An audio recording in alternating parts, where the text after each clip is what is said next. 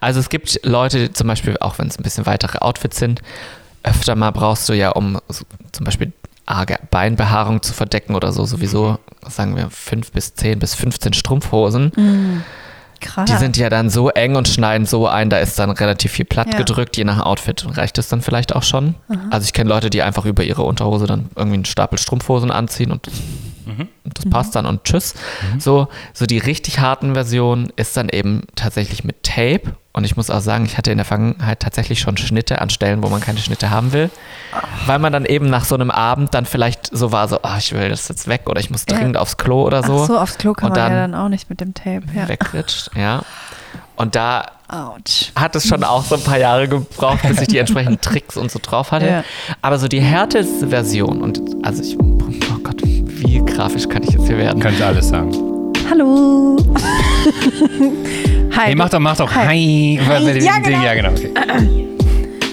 Hi. Du hörst die neue Folge So ist das Leben. Ich bin Kim. Und ich bin Steffen und heute sprechen wir mit Vava Wild. Ähm, sie ist Drag Queen und wir sprechen unter anderem über ihre Jugend, Fernsehen, äh, Penis-Origami, RuPaul, Make-up und noch ganz viele andere Sachen. Viel Spaß mit der Folge und bye. So, ich nehme jetzt einfach, ich nehme jetzt einfach schon auf. Okay, cool. Ja? Was, was, was für eine Information haben wir falsch weitergegeben? Ja, wir müssen äh, eine kleine Aufklärung machen. In der letzten Folge haben wir die Rinderbesamerin gefragt, ähm, oder sie hat uns erzählt, und für mich kam das so rüber, als würde sie beide Hände in die Kuh schieben.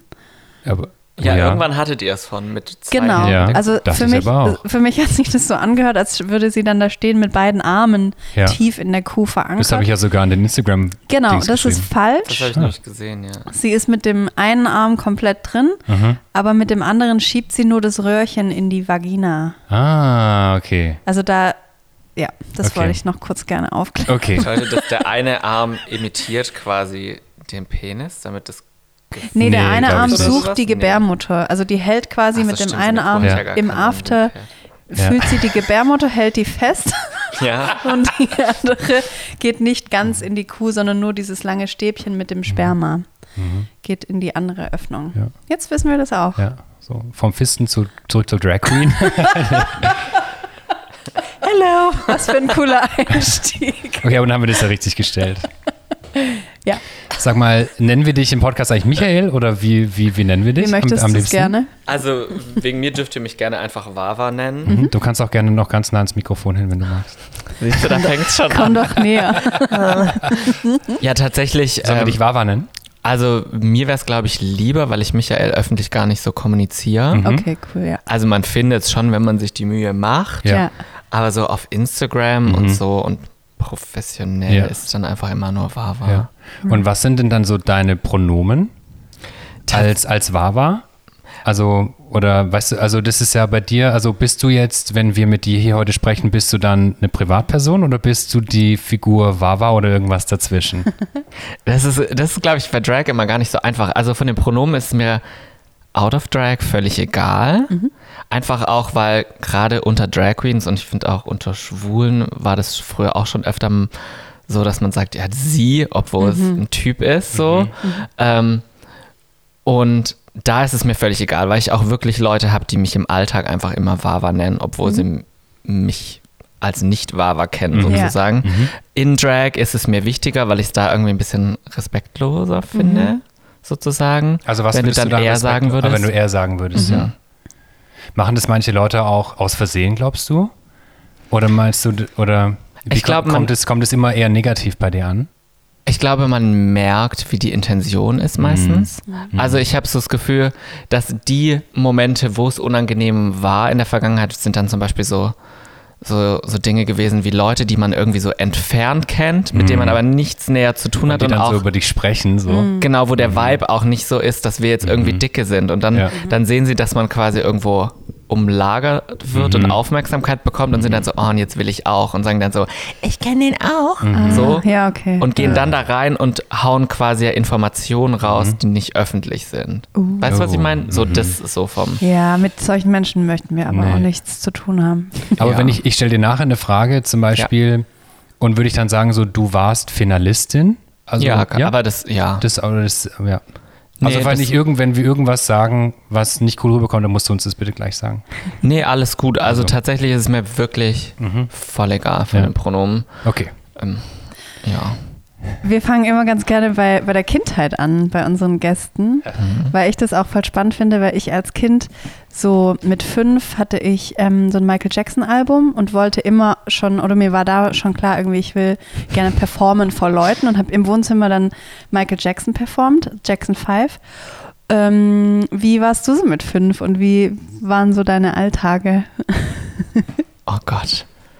Mit fünf. Mhm. Also ich muss tatsächlich sagen, dass ich glaube, man hätte sich das schon alles denken können. hinführt. so das auf jeden Fall. Was ist so ein kleiner Performer irgendwie? Auf jeden Fall. Und ich war auch schon immer kreativ unterwegs und meine Mhm. Eltern haben das auch schon immer gefördert. Also wir Geil.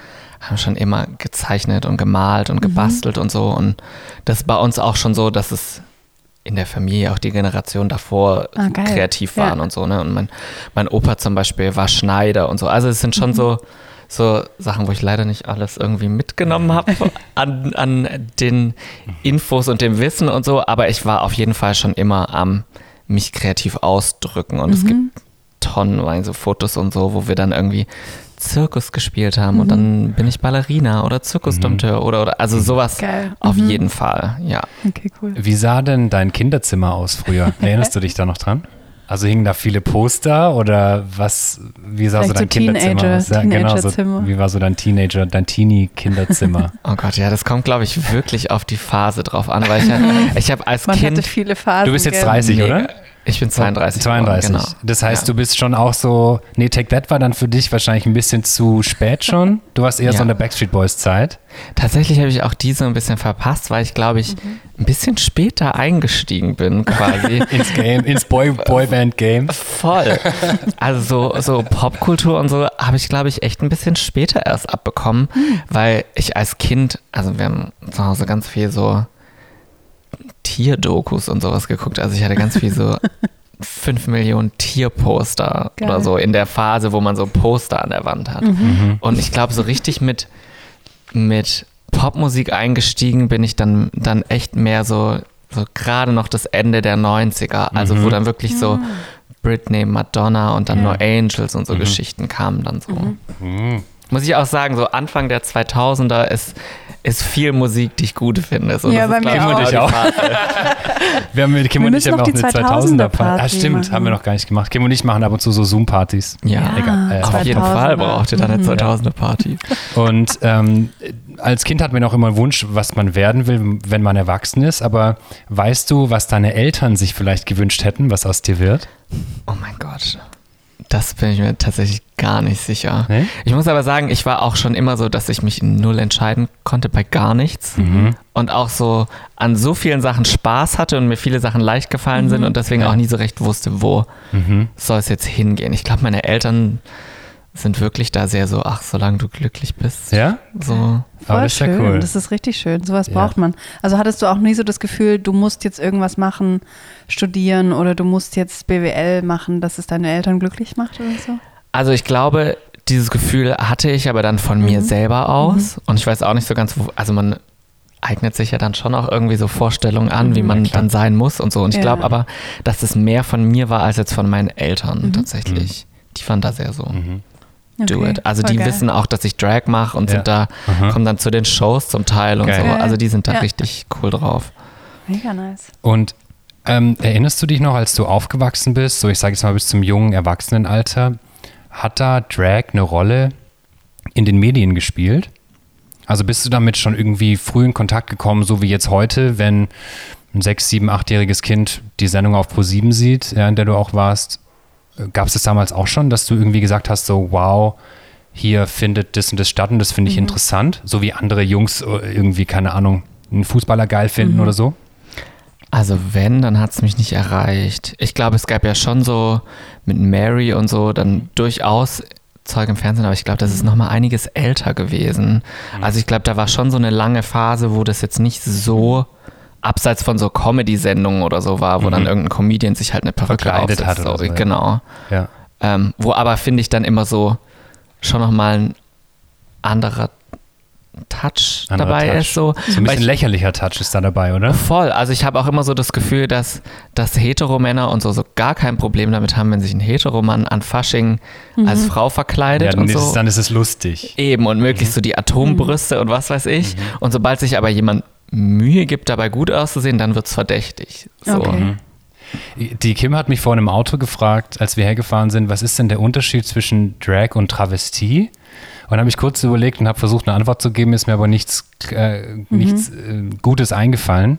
Also gibt es da überhaupt einen Unterschied oder was ist denn für dich genau Drag? Also was ist die Essenz von Drag im Vergleich zu, wie du eben sagst, ich verkleide mich an Fasching so? Ja. Ich glaube, es ist auch gar nicht so, so klar abzeichnbar, wo die Unterschiede sind. So, ich glaube, Travestie ist halt das, was man bei uns kennt, weil das so die Tradition hat. Und Travestie ist für mich mehr so ein bisschen im Theater verankert, vielleicht auch mit Live-Gesang oder mit, ähm, Ja. mit eine Person darstellen. Also mehr so ein, ich bin jetzt meine Lieblings-Pop-Diva auf der Bühne sozusagen. Ja. Also so mehr so in jetzt Richtung Celine Dion und singe auch. Genau, mehr so ein bisschen so, ja. Female Impersonation auch. Ja. Und Drag ist halt, ich glaube, am Ende vom Tag sind das schon sehr gleiche Dinge, so, Mhm. ne? So wie man sagen könnte, keine Ahnung, momentan ist Schlager und Pop relativ ähnlich und irgendwo doch ein bisschen was anderes. Mhm. Ja. So, ne? Und Drag ist halt sehr amerikanisch geprägt Mhm. und bei denen ist es mehr so in den Bars und Clubs verankert gewesen. Und ich glaube, da ist so ein bisschen der Unterschied und dann, dann so, dass bei Drag, glaube ich, das dann noch mehr auch so aufkam, ich bin jetzt nicht irgendwie irgendwelche anderen Personen, sondern ich, Ich bin, bin meine, meine eigene so. neue Person. Mm, okay. Ja. Aber das gibt es bei Ja. Travestie auch. Also Ja. das verschwimmt so. Wann war denn, oder erinnerst du dich noch an deinen ersten Moment, in dem du Drag gefühlt oder gesehen hast oder in, der, in dir sowas ausgelöst hat? Also so richtig in Kontakt gekommen bin ich über das schwule Sommercamp, glaube ich, das erste Mal damit. Das ist vom, vom Deutschen Gewerkschaftsbund und so machen die so ein Sommercamp und da waren ein ähm, paar Jungs, die in Frankfurt im Cocoon Club und so als, also mehr so als Club-Kids unterwegs waren. Und ich glaube, also da erinnere ich mich noch so dran, so okay, ich saß da daneben und fand das super spannend zu sehen, wie sie sich so schminken und so. Wie alt warst du da? Da war ich auch schon 20, Mhm. 19, irgendwie sowas. Hast du den Club Kids Film gesehen mit Macaulay Culkin? Ja. Ja.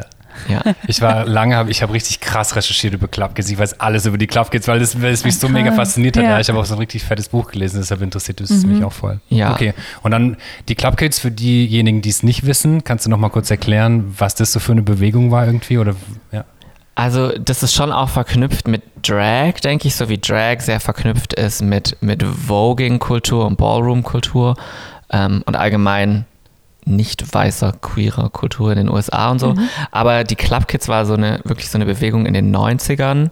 Hauptsächlich so in New York sind die groß geworden, dass sie quasi ja, sich zum Feiern gehen so richtig aufgedonnert haben. Und zwar wirklich extrem. Und das war dann sozusagen die Performance-Kunst an sich, allein diese Existenz so zu existieren, Geil. sozusagen. Es waren eigentlich so ein bisschen wie die frühen Influencer auch, weil die dann halt praktisch auf Partys eingeladen, Eingeladen wurden und die wurden, ja. dafür Ja. bezahlt, Aha. damit die Party interessanter ist. Ja, Genau. damit Leute kommen, um sie Ja, zu sehen, ja, so genau. ein bisschen. Ja. Ja. So wie die Partys heute so ein bisschen vielleicht drauf setzen, okay, wir buchen irgendeinen Z-Promi Ja, oder einen genau. bekannten DJ, Ja. Ja. hat das halt damals deine Party besonders gemacht. Ja. Und die haben sich quasi für jede Party neu erfunden und je krasser, desto besser und so. Und Mhm. ich weiß nicht, so- ich glaube zum Beispiel Amanda Lepore könnte man auf jeden Fall noch kennen und so. Die hat ihren Ursprung da mit den Club Das ist die mit den so. riesen Lippen, oder? Ja. Die so, die ist sehr, So- sehr So krass. aussieht, als würde sie gleich platzen ein bisschen. Ja. Ja, ein bisschen. Die ist, die ist quasi, sie ist so ein bisschen so eine Karikatur von, Ja. von Marilyn Monroe. Ja, Vielleicht ja, auch so genau. diese genau. immer perfekten Ja. platinblonden Haaren, so, Ja. so Körperproportionen, die eher einer Sexpuppe gleichen und so, so wirklich so eine Kunstfigur im echten Leben. So. Und dann hast du praktisch so dieses bisschen Club Kids Ding so von aus der Sven Fade Cocoon Zeit und sowas mitbekommen und aber wenn es da erst angefangen hat, ist es eigentlich relativ spät. Ich hätte jetzt eher gedacht, ja. dass, dass so diese Klassiker, mhm. wo man oft irgendwie in Drag Queen Interviews sieht oder hört, so, oh ja, als Kind habe ich mich schon immer geschminkt und mhm. pipapo, weißt du? Und das tatsächlich aber wirklich schon. Also ich habe auch davor mal mich krass verkleidet und an Halloween und so. Mhm. Also ich habe, wie gesagt, es gibt auch von mir als Kind 5000 Fotos und Erzählungen und so, dass, dass man dann einfach an so einem ganz normalen Nachmittag sich dann irgendwie verkleidet hat oder so, ne? Aber das war für mich nie mit Drag verknüpft an mhm. sich mhm. oder an sich so bewusst mit Geschlecht verknüpft mhm. und die Komponente hat Drag ja schon auch so ein bisschen. Ja, klar. Ähm, hattest du als Kind und Jugendlicher mehr weibliche Vorbilder als männliche, würdest du sagen? Also wenn du dir so überlegst, wer hat deine Jugend geprägt, waren das dann vor allem Frauen oder Männer oder unabhängig? Jetzt so an, an Leuten auch, die ich cool finde. Ja, also wie bekannte Ahnung. Persönlichkeiten. Ja, ja, voll genau. Also jetzt wirklich so irgendwie äh, Marilyn Monroe oder irgendwie John Avril Connery, weißt du? So. Ja, zum Beispiel. ja, also es war auf jeden Fall eher weiblich. Ja, also ja. wem wolltest du da so nacheifern? Weißt du das noch? Oh Gott, ich bin in so Fragen immer ganz arg schwierig, also mhm. ganz arg schlecht. Auch so, so was ist dein Lieblings? Kann ich immer mhm. gar keine Antwort geben, mhm. weil das so wirklich so Phasen sind. Aber, mhm. aber ich habe wirklich auch schon, schon so die Madonna, Britney, Christina mhm. Ära und so, so voll mitgemacht und No Angels und ja, so Monroes und all so ein Zeug. Und ich glaube einfach, dass ich da geil fand, dass die sich ja immer neu erfinden können und du halt mhm. wirklich so wie so eine Fantasy auslebst in so einem Popmusikvideo oder mhm. so mit schillernden Kostümen und mhm. ja, irgendwelchen geschauspielerten Zeug und so. Ja. Und ich glaube, da gibt es teils mehr her, als man Männern irgendwie erlaubt, so. Mhm. Oder erlaubt hat damals mhm. vielleicht. Mhm.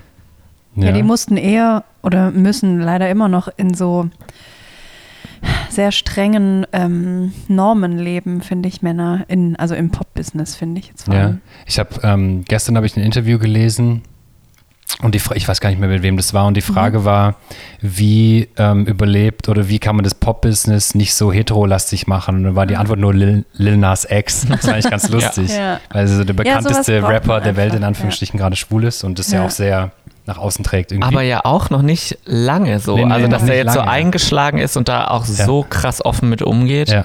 Er ist ja auch relativ ja. kurz erst so, obwohl er sich vor zwei, drei Jahren oder so schon geoutet hat. Aber genau sowas halt, braucht halt, man immer mal wieder und dann machen es andere nach genau. und in zehn Jahren ist es so völlig normal genau. wahrscheinlich. Man muss den ja nicht mögen so oder die Musik, aber das, so das so Statement, ist, genau, das Statement ist gut. Ja, es ist ja immer schon auch so ein bisschen so mit Normen brechen und die Leute vor den Kopf stoßen so in dem Business. So ein bisschen wie Miley Cyrus es ja auch gemacht hat auf eine heterosexuelle Art und Weise. Ja. Egal. Voll. Popkultur, oder auch ja. zum Beispiel, als er, was war das, die VMAs oder irgendwo, hat er mhm. doch jetzt einen seiner Tänzer geküsst mhm. bei irgendeiner der Veranstaltungen, ja. wo Madonna dann auch sowas gepostet hat wie, oh, habe ich vor 20 Jahren gemacht oh, und verkennt dann aber so ein bisschen, Krass. dass wenn sie als Hetero-Frau eine andere Hetero-Frau auf der Bühne küsst vor was, ihrem ja. Ex-Boyfriend. So klar war das damals so ein krasser Moment mit Britney und so. Aber es ist eine andere Schublade einfach. Eben, so, aber ja. es ist schon nochmal was anderes, wenn das ein ja. schwarzer Mann im Rap-Business ja, ja, übel. Ja. das hat sie leider nicht kapiert. Sag mal, muss man sich als Drag Queen genauso outen, wie man sich als schwuler Mann outen muss, in Anführungsstrichen? Naja, müssen. Oder ist es eher ein Prozess? Also es gibt, es kommt doch immer der Moment, wo du an jemanden herantrittst und sagst, so wie wenn ich sage, ich habe eine Agentur und ich mache einen Podcast, sagst du, ich bin Drag Queen. Und das ja. ist natürlich was ganz anderes, ja. Und Drag hängt ja auch sehr viel mit Sexualität zusammen. Also nicht jede Drag Queen der Welt ist schwul oder trans oder ja. Äh, ähm, aber ähm, schon ein Großteil kann man sagen, ja. Das heißt, du outest dich dann eigentlich so auf ein, auf einmal. Ähm, wenn man dich fragt, was du beruflich machst oder so, weißt du, also muss man, ist es so, ist es ein schwieriger Prozess oder ein, ein, dummer Moment, wenn du denkst, jetzt muss ich schon wieder irgendwie sagen, dass ich Drag Queen bin, so? Also ich glaube, das ist heute vielleicht mehr so für mich, als es früher war. Einfach, weil es jetzt ja mein Beruf ist und ich mhm. damit bekannter bin auch als früher. Und, und ähm, aber ich glaube schon, dass es diesen Outing-Moment gibt, weil du kannst natürlich auch sagen, so, oh ja, ich probiere jetzt mal Drag für mich und ich mhm. mache das alles in meinem Zimmer und so. Aber tendenziell gibt es ja irgendwann den Moment, wo man sagt, und jetzt musst du vor die Tür. Mhm. Und in dem Moment, wo du wirklich mit der Umwelt konfrontiert bist, ist es ja immer ein Outing. Ja. Wie hat es so bei dir angefangen? Also wie hast du Wawa in die Welt rausgetragen? Oder wer hat sie zuerst kennenlernen dürfen? Ich habe tatsächlich ziemlich schnell mich vor die Tür gewagt und das mhm. ist vielleicht eigentlich bei Drag nicht die beste, beste Wahl, weil man einfach am Anfang auch tatsächlich furchtbar aussieht. So. Also es ist ja so wie, keine Ahnung, man nicht beim ersten Mal ins Wasser gehen direkt jetzt deutscher äh, Meister ja. im irgendwie 400 Meter schwimmen wird oder so.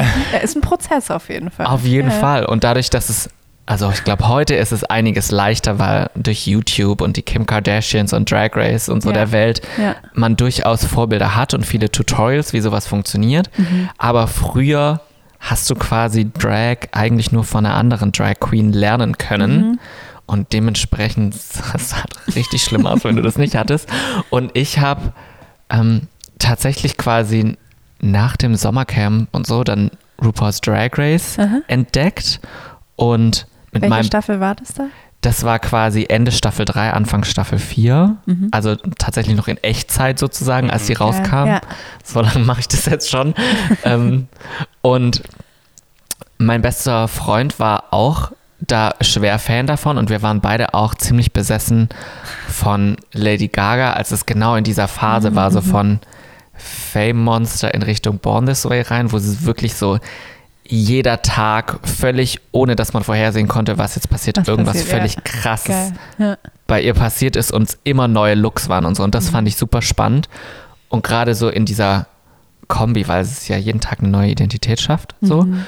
Und ich glaube, das in Verknüpfung mit Drag Race, wo ich dann auch gesehen habe, ah, es ist nicht nur die möglichst eine hübsche Frau sein, sondern du kannst auch einfach alles dich kreativ sein. ausleben ja. und alles sein, genau. Mhm. Und das war, glaube ich, so der Punkt, wo wir beide gesagt haben, so jetzt haben wir mal Bock, das mhm. auch auszuprobieren.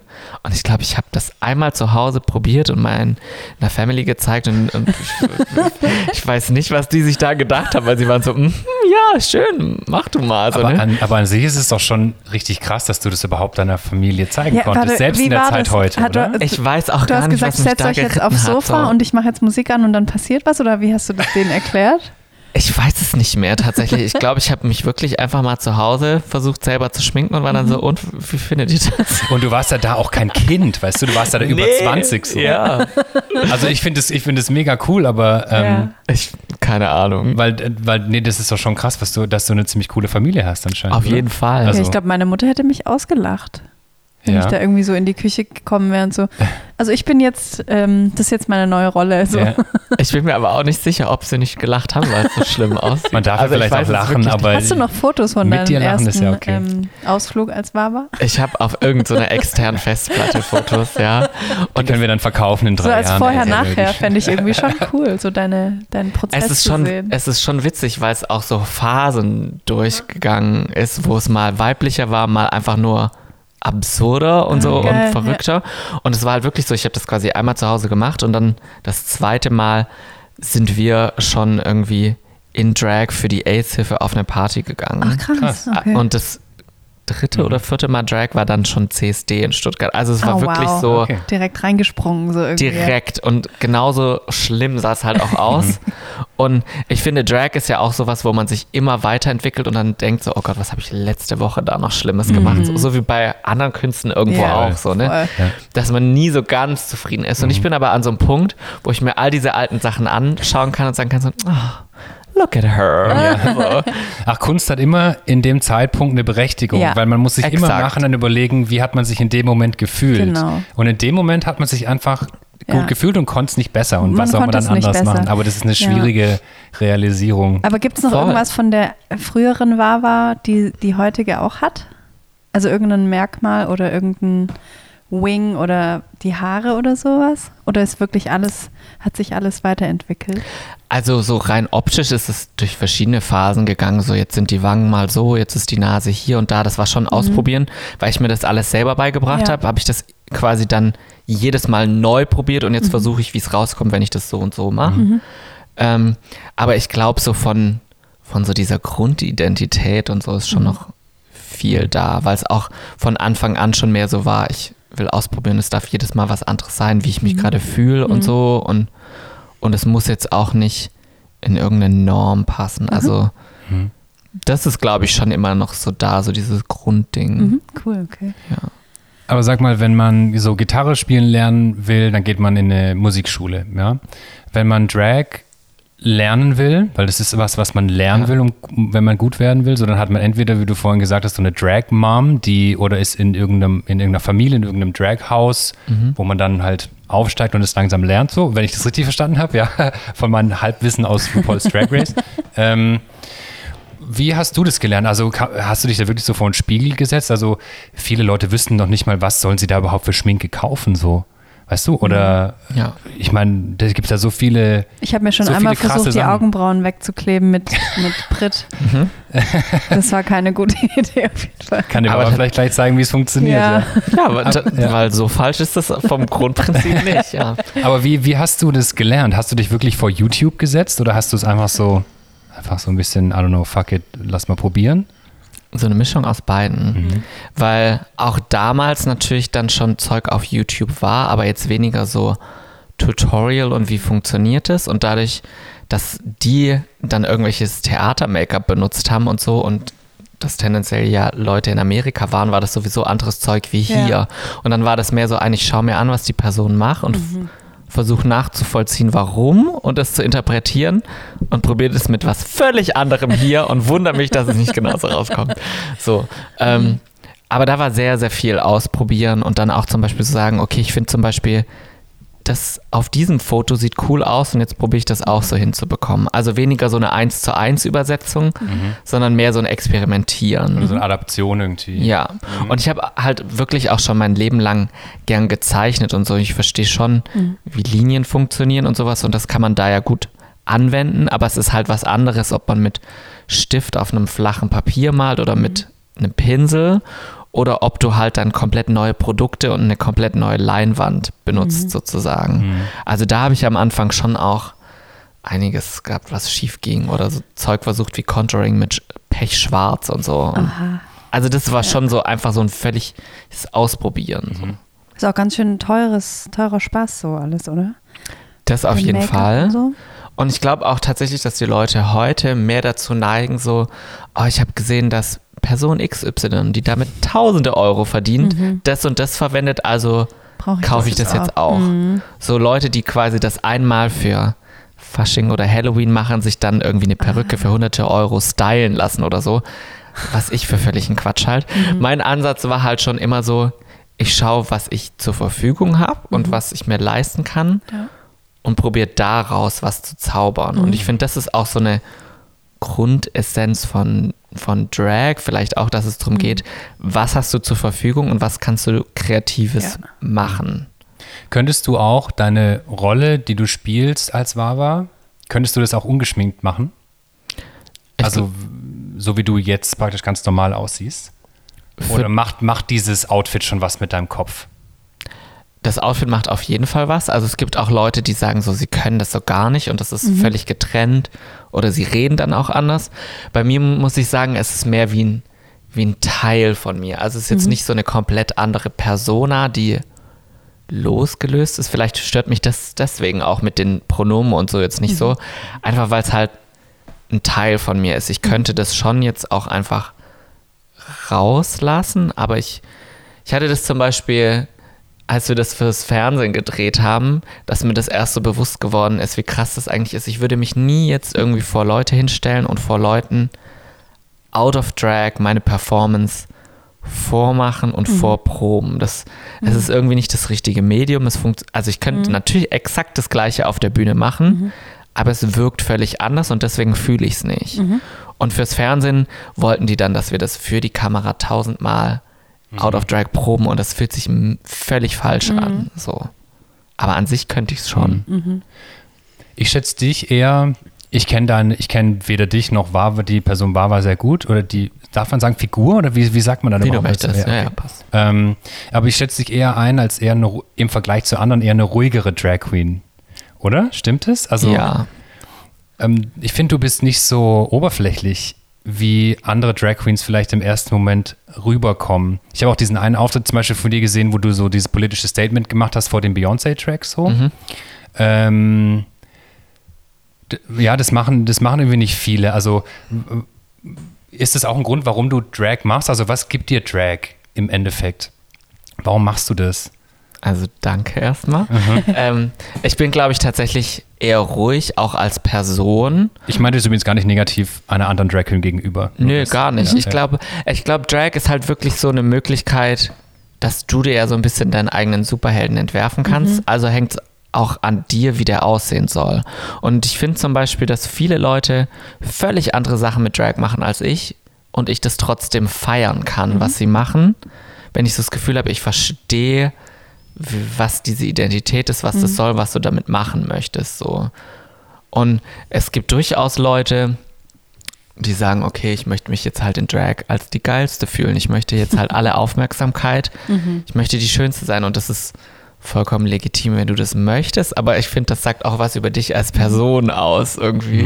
Und das war es bei mir nie. Ich habe das schon immer so gesehen als ja, kreativen Outlet zum einen und auch irgendwo ja als Möglichkeit mich auszudrücken. Also ich möchte schon dann auch, wenn ich was perform, die Stimmung, die ich für diese Performance sehe, vermitteln und so. Und dementsprechend finde ich schon auch wichtig, Statements und so mit Drag auch zu setzen, weil ich das als Person im echten Leben auch wichtig finde, dass man für was steht. Voll geil. Und es ist natürlich dann noch viel geiler, wenn man die Aufmerksamkeit bekommt oder Leute sehen einen mehr, wenn man natürlich in einem in Drag dann ist und nicht nur als ähm, unsichtbare Person jetzt mit einem schwarzen Hoodie irgendwo steht und sagt sein Statement, sondern das als Rolle irgendwie finde ich so nochmal schaut hin so. Also Drag kann, glaube ich, auf jeden Fall so ein Sprachrohr Ja, sein genau. und so ein Multiplikator. So.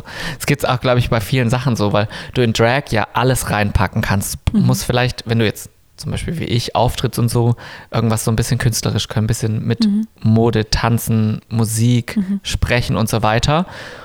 Und es funktioniert, wenn du von allem in allem gut bist, ohne in einem der Beste zu sein, sozusagen. Mhm. Ja.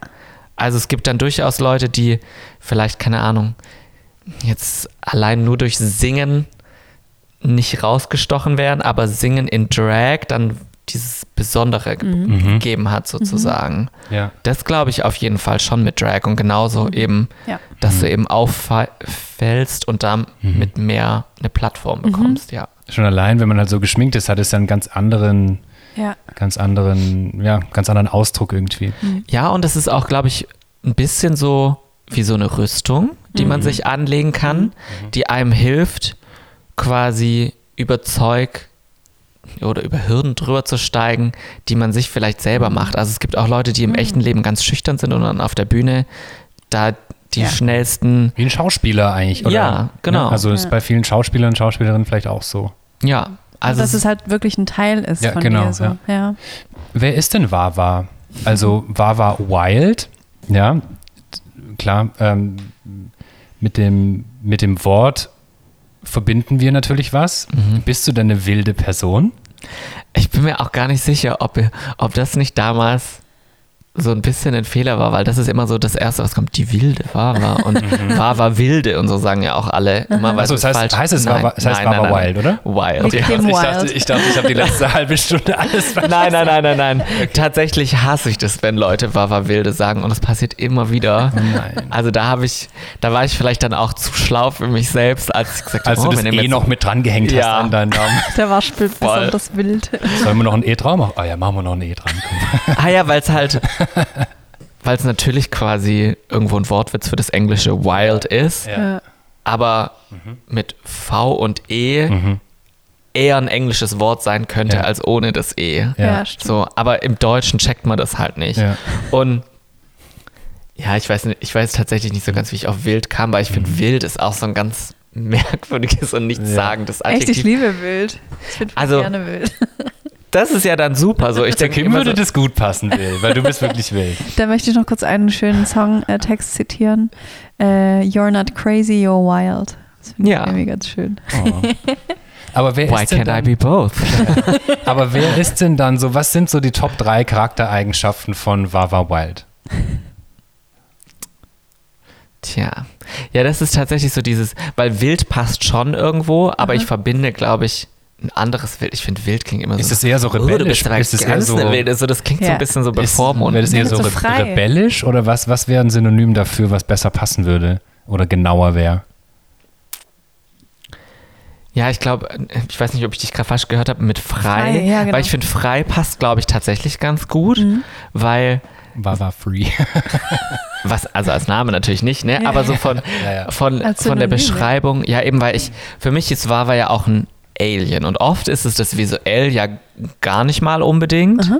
aber so ich fand an Alien spannend, zum einen A, finde ich die Vorstellung ein bisschen gruselig, dass Dass wir nicht allein sind. Mhm. und genauso Ja. gruselig, dass es ein unendliches Universum sein soll und dann nur wir sind, das Mhm. so, aber Alien hat mir schon immer diese kreative Freiheit gelassen. So, Ah, ja. das könnte jetzt heute irgendein Lavamonster sein, ein Roboter, Mhm. irgendein Supermodel oder so. Es kann alles sein, was ich draus will. Das ist Mhm. wie so eine, ja, so eine Blaupause, die aber alles möglich lässt, sozusagen. Ja, geil. Und deswegen tue ich mich auch schwer mit so Adjektiven.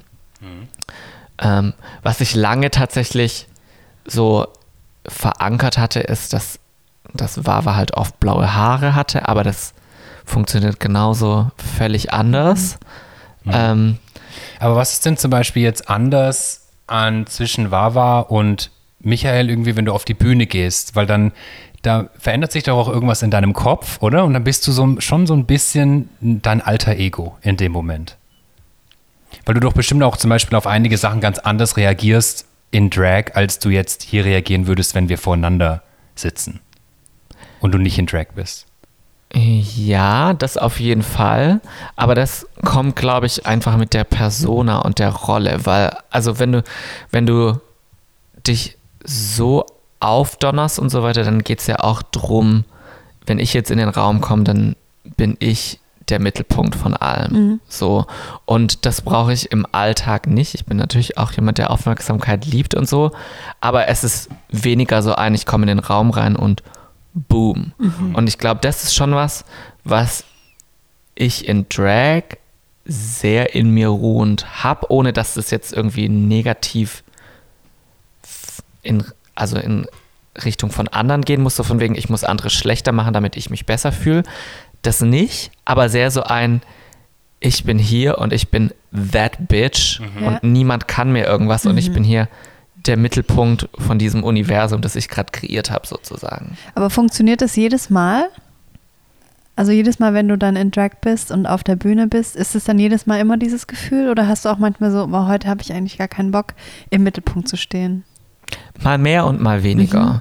Also vor allem, weil Drag auch super anstrengend ist und es gibt Ja. schon so Momente, wo man so denkt, so, ach, warum mache ich das jetzt hier überhaupt? Ja. Ich habe gar keine Lust, das jetzt mich hier drei Stunden zu schminken und fertig ja. zu machen. Und ja, das denke ich mir nämlich so. manchmal dann so, boah, ne. Jetzt habe ich einfach nur Bock auf Jogginghose und Netflix und muss aber jetzt irgendwie äh, voll. geschminkt sein und so da sein. Performen. Performen, Ja. ja. und vor allem, ähm, und das ist wahrscheinlich auch was selbst auferlegtes, aber ich habe ja auch Erwartungen daran, was ich zu erfüllen habe, wenn ich in Drag bin. So, es ist halt bei mir nicht mehr nur, okay, ich mache das jetzt zum Spaß irgendwas, Ja. sondern ich habe einen Anspruch an mich und auch einen Anspruch, dass die Leute, die mit mir arbeiten, nachher begeistert sind, sozusagen. Und wenn sie es dann sind, dann war das okay, dann habe ich meine Leistung erfüllt, Ja. aber dann, dann ist es kein so ein, oh mein Gott, wow, so, weißt du, ja. was ich meine? Ja, ja, ja. Ähm, ich glaube, ich weiß nicht mehr, wo du hin, was die Frage war. Alles gut. Alles gut. Also, aber wenn ich, ich formuliere die Frage mal so ein bisschen Ja. um. Wenn einige, die diesen Podcast hören werden, Wawa Wild vielleicht noch nie gesehen oder gehört Ja. haben, ja, wissen vielleicht auch gar nicht genau, was eine Drag Queen ist. Ist ja auch Ja. vollkommen okay, deshalb machen wir ja diese Folge und den Podcast. Wie würdest du denn Wawa Wild jemandem beschreiben, der äh, sie noch nicht kennt? Oh Gott. Also Wawa ist auf jeden Fall sehr visuell verankert für mich. Weil es gibt ja, es gibt ja zum Beispiel Leute, die Drag machen und dann ist es egal, wie es aussieht, das ist nur quasi ihr Mittel, um dann ihre Comedy auf der Bühne zu performen oder so. Und für mich ist aber die Verwandlung schon auch Teil von dem, was ich mache, weil ich eben Spaß dran habe, Ja. war, war immer neu zu erschaffen, wo eben, glaube ich, auch wirklich so die Verknüpfung ist zu dem von Lady Gaga, was ich vorhin erzählt Ja. habe und so, ne? Dieses sich neu erfinden und kreativ austoben und so und neue Welten schaffen, das finde ich auf jeden Fall geil. Ähm, Wenn es um Performance geht, bin ich, glaube ich, auf jeden Fall ein Performer, der Ausdruck hat auf der Bühne und, und eine Präsenz und dann auch so, okay, ich bin hier, um euch jetzt was fühlen zu lassen und ich zwinge euch jetzt, Aber das bist du- auch zu fühlen. Bist so du auch eine Comedy Queen? ich glaube schon, dass ich auch witzig bin. Ich würde mich jetzt nicht im ersten Moment als Comedy Queen bezeichnen, aber ich bin auf jeden Fall auch witzig, weil ich es auch wichtig finde, sich selbst nicht zu ernst zu nehmen. Also ich nehme Drag und was ich tue schon ernst, aber eigentlich ist es ja völlig absurd, was wir machen. Und eigentlich zeigt Drag ja auch irgendwo auf, wie absurd wir uns täglich unsere Identität zusammenbasteln, sozusagen. Und wenn man sich dann zu ernst nimmt, finde ich, hat man irgendwie nicht verstanden, worum es geht. Genau das fand ich auch immer schön an RuPaul's Drag Race. Oder ich fand immer die am besten, die einfach so mit sich selbst so cool waren und sich nicht ernst genommen haben. Ja. Ja, also mein Wie Milk. All-Time-Favorite ist Milk, tatsächlich. ja, es hat noch nie jemand geschafft, ähm, daran zu kommen. Ja. Vielleicht sehe ich dich auch mal live, dann kannst du mich vielleicht überzeugen. Aber Ja. ja, Ja, Milk, Milk ist, ist schon mein spannend. Top, mein Ja. Top-Favorite. Ja, ich glaube, das Ding ist halt, wenn, ich glaube, man kann sich das gar nicht so ganz vorstellen, wie Drag ist und was das mit einem macht. Deswegen Mhm. bin ich auch immer dafür, dass man das mal ausprobiert, weil gerade am Anfang diese Phase finde ich insofern super spannend, dass man eben scheiße aussieht, aber sich irgendwie unfassbar cool dabei fühlt und wahnsinnig Spaß hat. Ich wollte auch Ja. sagen, das ist immer mega das macht Bock. voll also, Spaß, ja. glaube ich auch, ja. Man, man realisiert das irgendwie Ja. nicht, dass jemand von außen denkt, so was zur Hölle tust Ja. du da, Ja, ja. sondern du hast einfach nur Spaß. Und je länger man das quasi macht und je professioneller, desto mehr stresst man sich, finde ich so, und das Detail muss stimmen und das Detail Mhm. muss stimmen.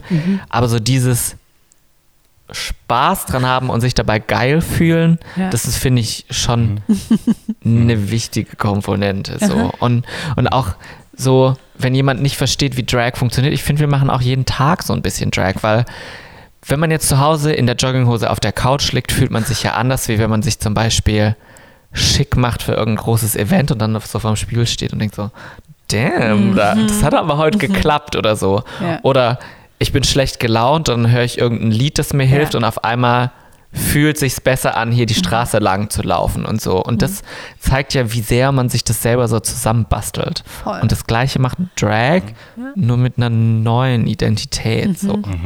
Ja, das ist eine schöne Beschreibung. Ja.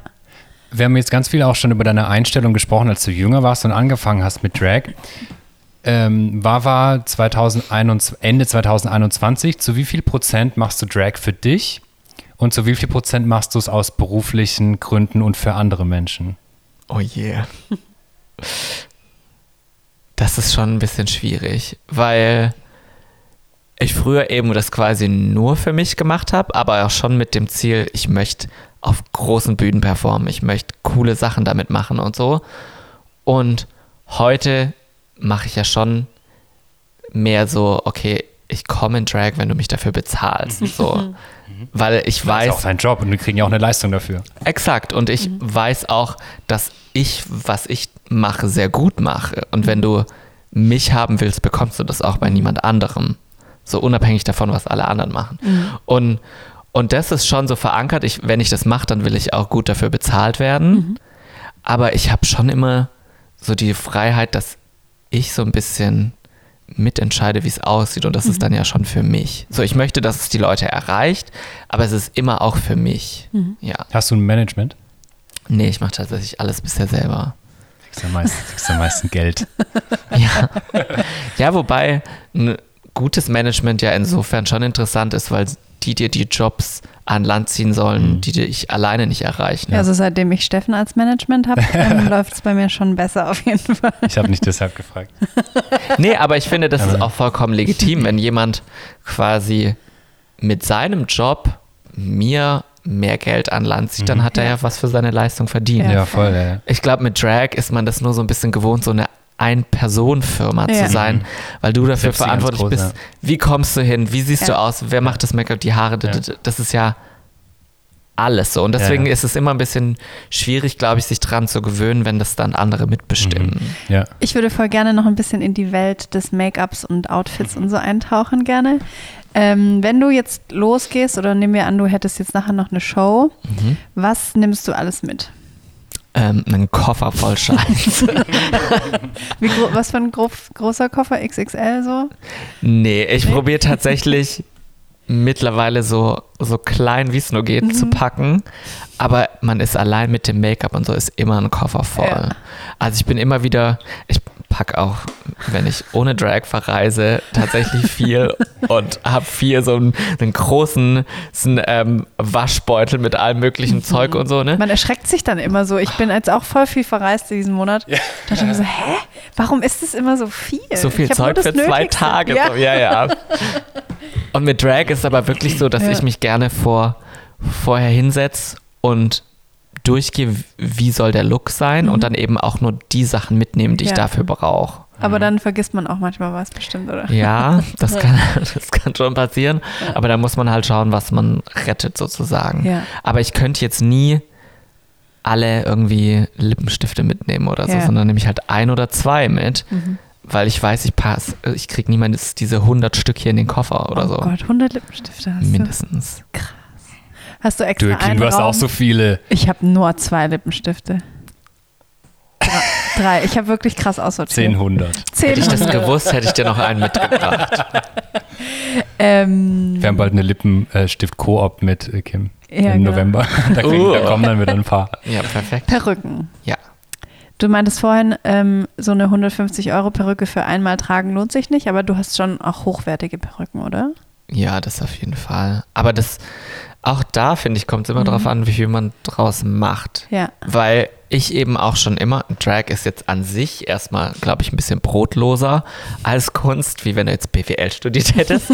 ähm, und das ist zwar die letzten Jahre besser geworden, aber ich glaube, es gibt wenig Leute, die davon sehr gut leben können. Und ich mache Drag jetzt halt auch schon seit zehn Jahren. Und dann war das schon mehr so wie so ein bezahlter Nebenjob oder so. Und ich hatte schon so ein bisschen im Hinterkopf, wenn du jetzt so und so viel Geld verdienst, kannst du nicht das Dreifache pro Gig ausgeben, Für, weil dann hast du irgendwie Ja. schlecht gerechnet. So, ich bin zwar schlecht in Mathe, aber das habe ich dann noch verstanden. So, und habe dann halt oft Perücken günstig gekauft und dann selber was draus ah, gemacht. geil, ja. Und bei sowas kannst du natürlich viel Geld sparen. Leider bin ich jetzt nicht so der große Näher, aber auch da könnte man zum Beispiel wahnsinnig viel Geld sparen dann. Und natürlich gibt es vielleicht dann schon irgendwann den Punkt, wo man sagt, okay, off the rack funktioniert jetzt nicht mehr. Ja. So, ich kann jetzt nicht bei H&M ein Kleidchen shoppen. Könnte ich natürlich schon, aber es ist, funktioniert nicht für das, was ich dann in Drag präsentieren will. Mhm. So, ne? Und das Gleiche ist natürlich mit allem, ist Ja. auch mit Perücken irgendwo.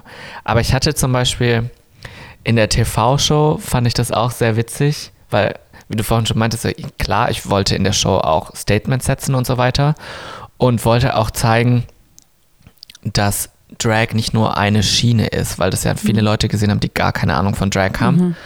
Und wollte ich nicht, dass alle da rausgehen und denken, so ja, Drag ist halt eine hübsche Frau sein und die teuersten Haare haben oder so.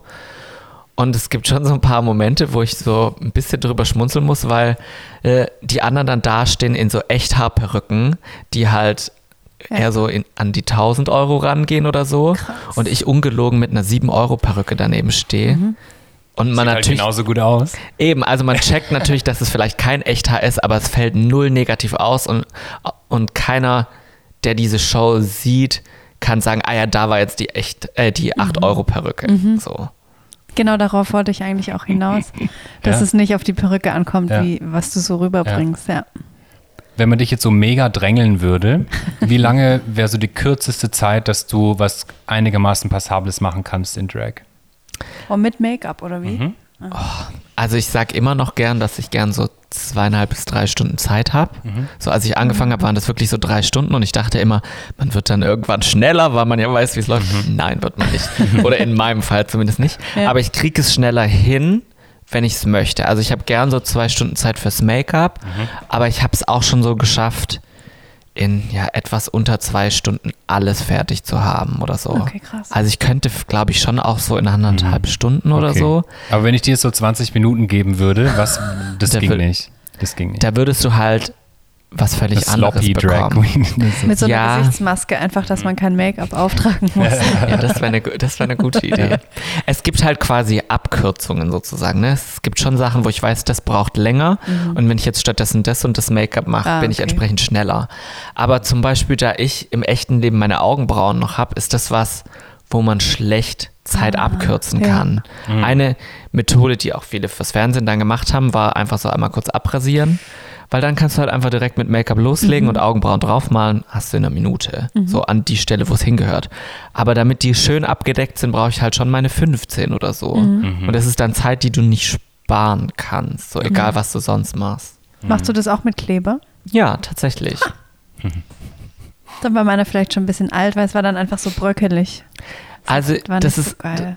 das ist halt wieder so ein Ding, wo ich auch eben, wie wenn die Leute die ganzen teuren Produkte kaufen, es kommt halt drauf an, was du mit dem Produkt machst am Ende vom Tag. Und, und ich habe tatsächlich schon mehrere, also ich habe schon so Brit und Uwe und so alles durch und ich nehme aber seit zig Jahren so einen, so einen amerikanischen Kinderkleber, den, den auch bei Drag Race und so ganz viele nehmen. Das ist, Ah, glaube ich, so geil. ein Drag-Staple, den viele nehmen. Aber im Prinzip funktioniert auch der Prittstift auf die gleiche Ja. Art und Weise. Das Ding ist halt, dass deine Augenbrauen und das ver- ja, vergisst man, glaube ich, schnell, sind so ein bisschen wie die Haare auf dem Kopf ja auch. Wenn deine Haare immer in eine Richtung den Scheitel haben, dann weigern die sich am Anfang, wenn du den Scheitel anders ziehst. Und jetzt tust du deine Augenbrauen plötzlich glatt drücken, ohne dass sie das je vorher mussten, sozusagen. Und das heißt, am Anfang wird das immer schwieriger sein. Ja. Und je dunkler und je buschiger deine Augenbrauen sind natürlich auch. Mhm. Und dann gibt es halt so kleine Tricks, wie die vorher entfetten oder so, weil, Ah, okay, geil. weil Ja. sonst quasi der Kleber, ja, also der Kleber ist meistens halt wasserlöslich. Vor allem dieser Kinderkleber, das, deswegen nimmt man den gern, weil der ja theoretisch für Kinder sogar essbar sein sollte, ohne dass sie dran Ja. sterben. Das so. kannst du auch als, als Lippenstift nehmen. Dann. Es ist zumindest weniger schädlich als andere Sachen. So, ne? Bei Drag ist ja Okay. einiges nicht so gesund, was man tut. Aber das ist halt, er ist halt wasserlöslich und dementsprechend löst er sich auch, wenn du viel schwitzt und so. Und wenn du, wenn du dann vorher deine eigenen Haare sozusagen entfettest und so, hält dir das länger. okay. Ich wollte dir auch noch eine Frage stellen zum Thema Schminken und ich wollte vor, davor sagen, dass ich das nicht negativ meine. Aber äh, hast Gott, du manchmal, nee, hast du manchmal, nachdem du dich abschminkst oder während du dich abschminkst, hast du da manchmal negative Gefühle, weil du dann auf einmal wieder normal, sag ich mal, aussiehst und nicht so diese mega krasse Drag Queen, wunderschöne Drag Queen bist? Also, und es soll nicht negativ rüberkommen, dass ich meine, dass du jetzt scheiße aussiehst. nee. So. Ähm, aber, weil ich war letzte Ich habe das oft, kann ich kurz sagen, Ja. ähm, wenn ich mich krass irgendwie für was geschminkt habe und dann muss ich mich abschminken, Mhm. dann ist es so, ach Mann, ich sehe gerade einfach so schön aus. Warum Ja. kann ich das nicht dran lassen? Ja. Also, Das ist, ja noch, das ist ja, ja. noch okay. Aber ich meinte zum Beispiel, dass, keine Ahnung, Mhm. wenn du mal auf Tour bist und irgendwie zwei, drei Wochen lang am Stück spielst und dann vielleicht abends irgendwie nicht Mhm. so aussiehst, das heißt du der frischeste, weißt du, ob du dann irgendwie denkst so, pff, scheiße oder keine Ahnung was? Also hast du da manchmal negative Gedanken? Mm, Also ich finde auf jeden Fall, dass es dieses so, oh, ich sehe gerade gut aus, aber Drag, Make-up oder wenn ich an dem Punkt bin, wo ich es abschmink, ist es ja meist auch schon so lang drauf, dass es richtig furchtbar sich anfühlt. Ja. So. Okay. Also es ist mehr so ein, wie wenn dir jemand so ein ekliges, heißes Kissen ins Gesicht drücken würde und du das Dann ist es eigentlich eine Erlösung, so ein Ja. bisschen den. und was dann aber ist, ist, dass du dann halt quasi die perfekt drauf gemalte Haut abschminkst und dann Mhm. kommt halt drunter die von all dem Make-up jetzt geschundene Haut vor und dann denkst du dir so, Mhm. uff, das sieht jetzt aber auch nicht gerade gut. Also das schon, da fühlt Mhm. man sich dann vielleicht schon so ein bisschen schlechter. Vielleicht noch zu den Outfits so, wir haben eine Umfrage gemacht wieder, wo man Fragen einreichen konnte Mhm. und rate mal, was die Hauptfrage war. Ob ich die Leute schminken kann? Nee. Wo findest du deine Schuhe wahrscheinlich, oder? Nee. Nee, das, also wo, wo packt man seinen Penis halt hin? Oh Gott, ja, na klar. Den kann man einfach abschrauben und Gibt es dann ins Regal ein, legen. gibt's auch ein deutsches Wort dafür? Auf Englisch sagt man ja Tutak oder Ich glaube, man nimmt auch im Deutschen eigentlich immer Tucking. Aber vielleicht halt eben, weil Drag so amerikanisch geprägt Also musst du dich eigentlich jedes Mal tacken, weil ich denke mir, gerade wenn ich RuPaul's Drag Race gucke, wenn die ein langes Kleid anhaben, so dann interessiert es doch niemanden, was die für eine, also wie das in der Unterhose aussieht. Du bist schon auch oft mit sehr ganz engen Klamotten, wo man theoretisch halt Mhm. die Bulge sehen würde dann, aber ja. Also ist es, ist es kompliziert? Erzähl mal. Also zuerst mal kommt es natürlich darauf an, wie du dich wohlfühlst. Es gibt Leute, die da mit voll Beule in Drag unterwegs sind oder vielleicht mit völlig haarigen Beinen und so, weil sie eben sich da auch nicht irgendwelchen Normen ja, hingeben wollen. Ich tatsächlich würde sagen, dass ich mich, glaube ich, komisch fühlen würde, wenn ich einfach so mit Beule unterwegs wäre. Ähm, und es gibt aber verschieden harte Stufen, was du dir antun kannst.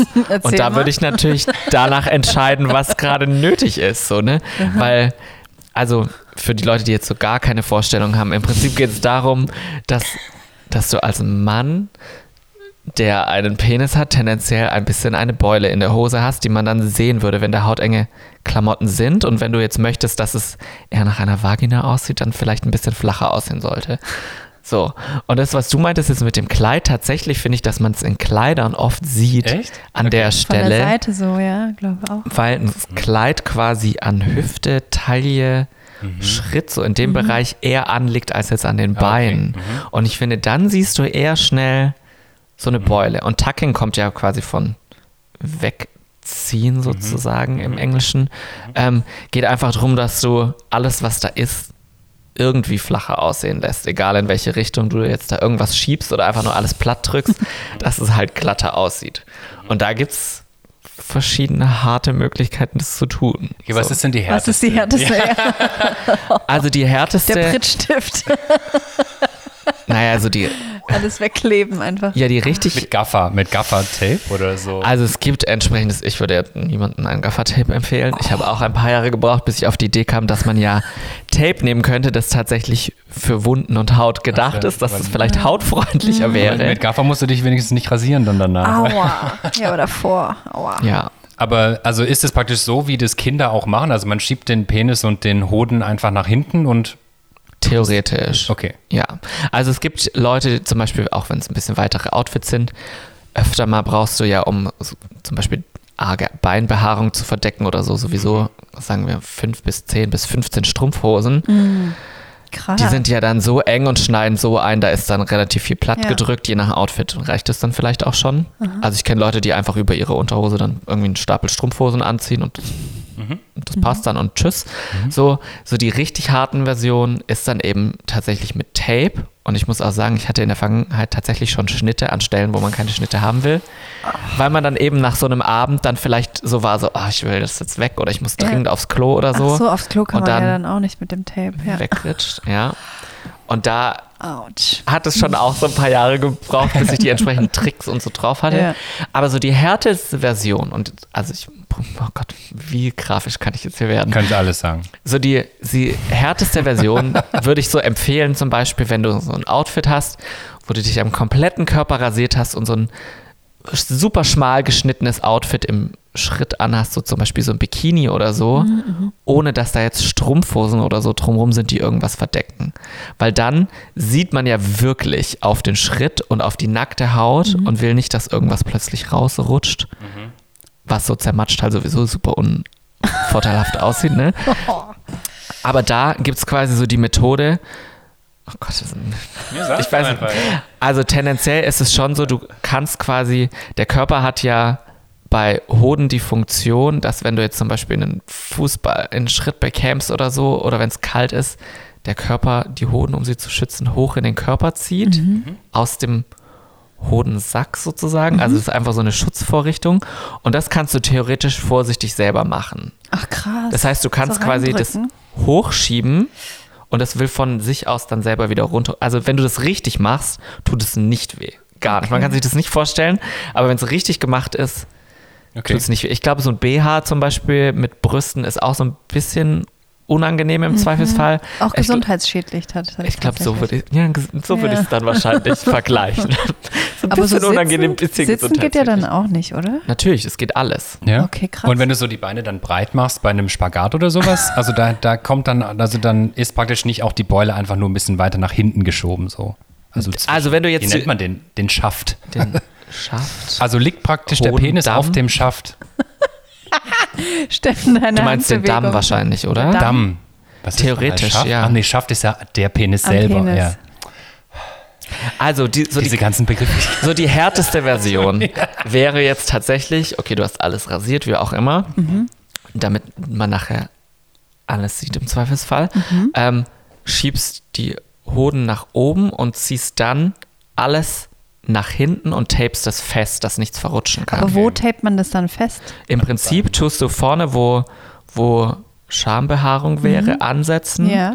und nach hinten tapen zwischen deine Pobacken sozusagen. Ah, okay. Zwischen die Pobacken. Vom, also halt Einfach nach halt hinten. hinten durch. Weil dazwischen du ja alles. Wie eine Damenbinde, so ein Ja, aber bisschen. hinten an, an schon hoch außerhalb Kommt von der an. Ritze quasi. Na, nicht um, ja, kommt drauf an. Aber auch da ist zum Beispiel geht es dann um die Technik, weil je nachdem, Ja. wenn du das jetzt super begeistert so richtig straff festklebst, dann funktioniert es vielleicht in dieser Position und dann bewegst du dich Ja, ein genau. bisschen Dann läuft und auf man und dann einmal, ratscht. weil deine Haut ja, also ich meine, Beine biegen sich ja auch und so. Das heißt, du musst es schon so festkleben, dass das Tape das mitmacht, wenn Mhm. du eben die Beine bereit machst, du läufst, du sitzt und so weiter. Und gerade beim Tanzen und so werden ja die Beine öfters mal ganz breit gemacht im Drag, bei Drag Queens. Stimmt, bei diesem, Genau. ähm, äh, wie heißt das, wenn man so runtergeht im Spagat? ja, Spagat, Spagat. zum Beispiel. Ja, aber die haben bei RuPaul sagen die immer Jump, Sprungspagat. Meinst du jetzt einen Death Drop? Quasi Death einen, Drop. einen Dip im, im. Voguing? Eine Aber Freundin von mir hat sich mal da den Oberschenkel gerissen, die war so. Oh, ich kann da auch gar nicht hingucken, Ja. wenn die das machen. Ich, Ja. oh. Die dehnen sich auch davor backstage, weil das nicht gut ist Ja. alles. Das ist alles nicht gesund. Aber so die härteste Version, und ich meine, da gibt es ja so richtig harte Jetzt sind da so nach 45 Minuten sind wir langsam bei der härtesten Version an The Art of Tucking. Weil theoretisch kannst du sogar quasi den leeren Hodensack nehmen und formen, dass es die Form von äußeren. Schamlippen gibt, sodass du in Anführungszeichen einen Camel Toe hättest in einem Outfit oder so. Habe ich jetzt noch nie gemacht und käme ich jetzt auch nie auf die Idee, dass es da gibt es bestimmt so. auch Tutorials, oder dazu? Ja, also im Prinzip ist es kurz gesagt Origami. Aber vom Prinzip ist es, du, du drückst halt alles platt in irgendeine Richtung. Aber auch da zum Beispiel, wenn du das, ich hatte zum Beispiel neulich für eine Kooperation ein Outfit an, das eine Nude Illusion hat und auch im Schritt. Und dieses Outfit ist quasi wie nur noch so ein Sch- Streifen im Schritt. Und da musste ich dann auch schon schauen, wie ich tape, dass du das Tape nicht siehst, weil es einfach zu so knapp. Ja. knapp Mhm. einfach alles ist und so. Und ansonsten würde ich das halt einfach nie tun. So. Ich habe Ja. dann irgendwann festgestellt, oh, man könnte auch zum Beispiel über Klamotten tapen statt auf die nackte Haut. So. Ja, okay. Weißt du, dass So du einfach immer Auf die dazu. Unterhose. Ja. so voll. Und Ja. was ich die meiste Zeit empfehlen würde, wäre einfach ein Gaff. Das ist quasi so ein, muss man sich so vorstellen, wie so ein elastisch, aber schon sehr festes, zu enges Unterwäsche. Für eine Radlerhose oder so. So eine ganz enge Radlerhose. Ja, aber mehr so in so String-Tanga-Form sozusagen. So, dass es halt quasi schon noch elastisch ist, aber so Zug hat, dass es alles am Platz halten kann, dass es auch nicht verrutscht. Weil das ist so das Gefährliche, so an sich sollte Tacken, wenn du das richtig machst, nicht wehtun. Aber wenn, und das hatte ich auch schon bei Gigs, wenn dann irgendwas verrutscht, wo es nicht hin soll, dann drückt es ja plötzlich irgendwo drauf. Und das ist dann halt wirklich, wie wenn dir jemand permanent in den Schritt schlägt sozusagen und du stehst da irgendwo und kannst gerade nichts dran ändern. Ja. So. Da muss man die Zähne zusammenbeißen. Ja. Aber ist schon mal was Schlimmeres passiert auch oder was rausgeflutscht oder so bei einer Show? Nee, zum Glück nicht. Okay. Aber ich muss auch sagen, eben zum Beispiel, ich habe ja dann, also mittlerweile mache ich das mit weniger Strumpfhosen und so, aber ich habe früher schon auch viel Strumpfhosen und so getragen und so. Und das sind ja dann Sachen, die sollen ja blickdicht sein. Das heißt, wenn sich da irgendwas verschieben okay. würde, wäre das ja auch blickdicht versteckt. Ja. So. Kim, ich habe jetzt voll Bock kurz mal, wir haben so ein paar Bullet-Fragen. Mhm. ja. Wir haben so ein paar Bullet-Fragen für zwischendurch, wo du bitte nur entweder mit einem Wort oder ganz schnell antworten musst. In sowas bin ich ja richtig schlecht. Ja, so. ich Also, sagen, ähm, fäng- fängst du an? Ich fange an, Mhm. ja. Das sind ganz einfache Fragen. Welcher Club-Hit fällt dir ein, der Menschen immer sofort zum Tanzen bringt? Oh, ähm, ich finde, also da bin ich jetzt vielleicht eigennützig. Ich finde Hang Up von Madonna Uh. oder von Rihanna, wie heißt der eine? Please don't stop the music. Wer ist die größte Pop-Diva aller Zeiten? Oh, das ist. Das, also das ist eine schnelle Fragerunde, ja? Ja, ich, ich würde, glaube ich, sagen Madonna. Was ist die beste Eigenschaft von Wawa Wild? Herz? Wer ist dein Lieblingscharakter in Sex in the City? Ich glaube Samantha. Yes. Richtige Antwort. Lieblings-Spice Girl?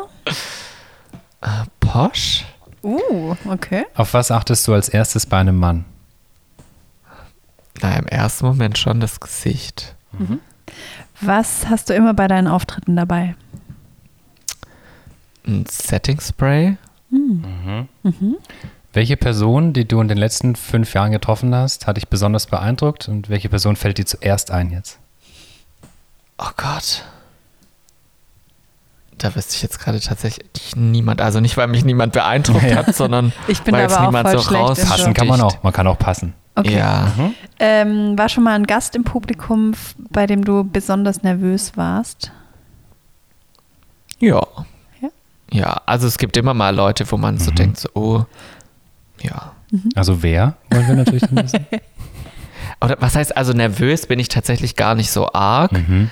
aber man hat so ein bisschen mehr So. Druck. Ja.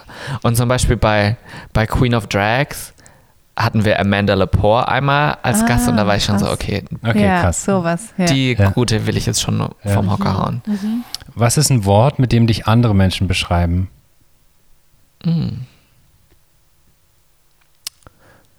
Ich glaube schon, dass ich herzlich bin oder empathisch, so in die Richtung.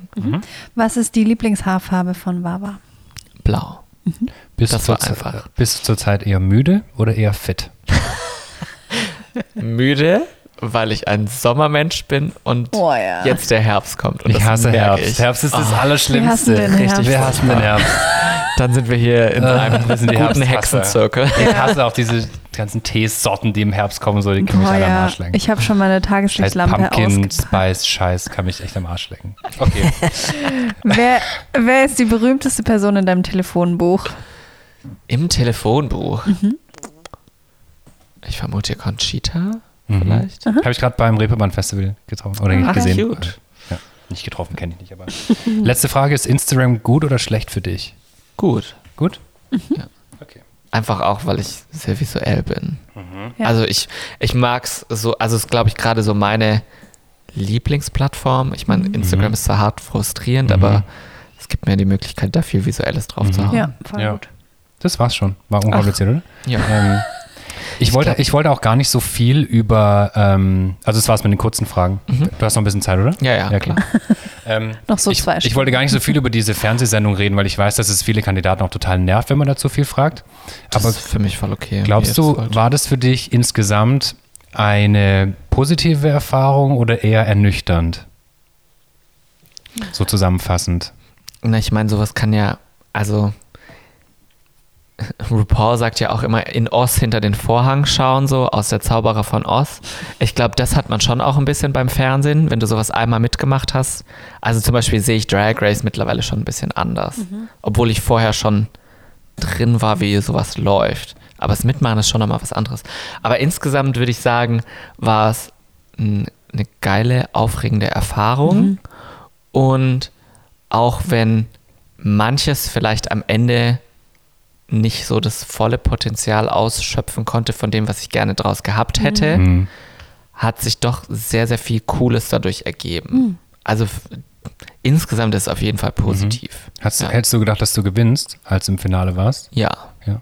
Also ich war auch zu 100% überzeugt, als wir da rausgegangen sind, dass es keine andere logische, keinen anderen logischen Ausgang gibt. Mhm. Und ich glaube, das braucht es aber halt auch Na bei klar. Drag so Ja. ein bisschen. Total. Voll. Ähm, ist eine Drag Queen, viele Drag Queens oder die meisten natürlich sind sehr outgoing. Bedeutet es gleichzeitig, dass eine Drag Queen auch gut vor der Kamera ist? Nicht unbedingt, denke ich. Also ich glaube, dieses Phänomen hat man ja ganz oft bei, bei Influencern auch, dass die Leute denken, ah, weil jemand online auf seiner Plattform zu seinen Bedingungen super funktioniert, muss der jetzt auch im Fernsehen gut funktionieren. Das Problem ist, dass du beim Fernsehen ja alle Macht abgibst sozusagen. Du bist es gewohnt, selber zu kontrollieren, was genau wie aussieht und so. Und jetzt hast du keine Kontrolle mehr darüber, was passiert, wie das Licht ist und so. Aber ich glaube, es hilft auf jeden Fall, Bühnenerfahrung zu haben Ja. und Erfahrung vor Leuten zu haben und nicht schüchtern zu sein. Ich glaube, Fernsehen lebt davon, wenn du ungestüm so deine Emotionen durchlebst, so ungefiltert sein und so. Wild halt. Ja, wild. Ich finde, das ist wichtig. Ja. Ich kenne zum Beispiel eine Person, die auch viel auf Instagram macht, auch sehr Mhm. berühmt ist. Und ich weiß, dass ihr Management vorgibt, wenn sie irgendwo ist und gefilmt wird, was von ihr gefilmt werden darf. Ja. Also zum Beispiel darf sie nicht von hinten gefilmt werden. Das steht in den Verträgen halt dann Ja. drin. Und das ist, glaube ich, das, was du jetzt gerade so gemeint hast. So, ja. Weil du halt nicht kontrollieren kannst, was Genau. das Endprodukt ist. Ja. Du bist dann nur noch ein Teil der Suppe Ja, sozusagen. und wenn man das aber vergisst, also ich habe jetzt auch gerade für, fürs Fernsehen gedreht und mir war das einfach irgendwann völlig egal, so wie ich von hinten aussehe, von vorne, von der Seite. Es ist einfach, ich war einfach so, wie ich bin und es hat mir voll gut getan, so, ähm, weil ich mich dann auf andere Sachen viel besser konzentrieren konnte. Also ich glaube, es ist wichtig für gutes Fernsehen, dass du es irgendwann vergisst. Ja. Und ich war zum Beispiel auch so, ich wusste im Vorfeld schon, ich bin wahnsinnig so ein Kopfmensch Mhm. und dass das die Gefahr wird, dass ich alles tot denke Ja. und dass ich gleichzeitig aber alle Emotionen einfach durchleben will, weil ich wusste so, und wenn ich ausraste, dann raste ich aus und dann entschuldige ich mich danach, wenn ich mich daneben benommen habe Ja. und gut ist. So, also da bin ich so gefestigt, dass ich weiß, wer ich bin und dass ich kein Problem damit habe, wenn die Leute das sehen. So, Mhm. Ja, ne? genau. Aber je ungehemmter du bist, desto mehr kannst du natürlich auch benutzt werden, Mhm. weil du einfach nie weißt vorher, wie es dir in so einer Extremsituation ergeht und Mhm. Ja. wie du dann dich benimmst. Und manche Leute benehmen sich halt richtig furchtbar und sind dann hinterher überrascht, dass sie halt furchtbar rüberkommen, weil dann nur auf die negativen Seiten Ja. gefilmt wurde oder so. Also du hast halt immer das Ding, du filmst sehr viel und davon kommt nur ein kleiner Teil raus. Und ich glaube, hier in Deutschland manipulieren sie da weniger wie in den USA, auch einfach, weil man ja nicht so viel verdrehen darf. Aber es macht schon einen Unterschied, welche zehn Minuten von einem Tag man halt zeigt Ja. und welche man Klar. weglässt. So. Ja, mega krass. Voll. Und, und Ja. also ich muss schon sagen, ich bin da auch teils dann, glaube ich, zu ruhig. Es wäre effektiver, wenn ich immer so wäre, so, ne? Und ich hatte aber durchaus so Momente, wo ich genau wusste, die Kameras sind da und es ist mir gerade scheißegal und ich schreie hier jetzt rum und so. Und manches davon ist reingekommen und anderes nicht. Und es wäre auch, alles, was ich da gemacht habe, wäre mir egal gewesen, wenn es reingekommen ist. Und ich glaube, das ist eine gute Bilanz sozusagen. Ähm, und es ist dann aber nachher zum Beispiel, ich bin sehr authentisch rübergekommen und auch, also finde ich, und, und auch gut rübergekommen. Aber sie haben zum Beispiel sehr darauf fokussiert, wie ich mich gestresst habe und die leichteren, witzigeren Momente nicht. Weil die, ja, weil die Und- halt einfach immer so eine Rolle nehmen, die diese Person dann spielt im Rahmen von dieser Sendung halt. und Ja. das dann halt immer so, ah ja, guck mal, jetzt macht er gerade wieder das, film den. Jetzt weil so das. Ja. Und schon auch so, dass ähm, ich schon auch witzige Momente hatte und, und Streitmomente und so, die, glaube ich, cool drin gewesen wären, die dann aber halt, wo dann der Fokus stattdessen auf einen Streit von jemand anderem gelegt wurde oder so, ne? Und das kannst du halt vorher ja nicht sagen, was Ja. die dann als Gesamtbild sehen. Ja. Und ich glaube, das wäre für mich definitiv noch hilfreich gewesen, wenn ich den Leuten mehr offensiv so im Das Blick würdest du jetzt anders wäre, machen, so bei, den, bei der All-Stars-Staffel dann oder so. Keine Ahnung. Ich glaube, ich würde auf jeden Fall mehr einfach die witzigen Sprüche raushauen, die man so im Kopf hat, die ich mir zum Teil verkniffen habe, so oh Gott, Das ist wie immer eine gute an? Idee. Einfach Ja. rausballern Mhm. mit den Ja. Sprüchen.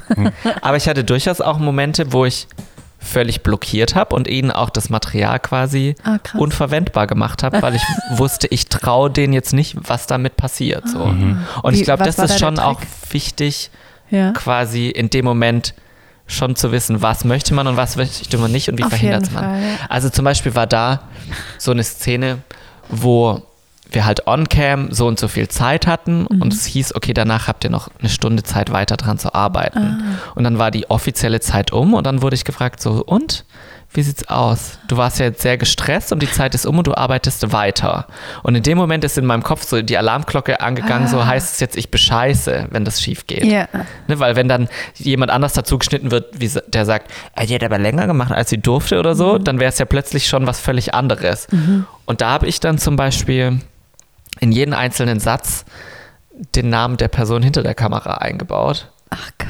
Weil die ja nicht vorkommt on cam und dann kannst du nichts davon verwenden. Geil, das ist ein geiler Trick. Und die Person war halt super frustriert. Jetzt gib mir doch einfach eine Antwort. Und ich war so, nein, XY. Ich kann dir die und die Antwort geben, aber die nicht. XY. So.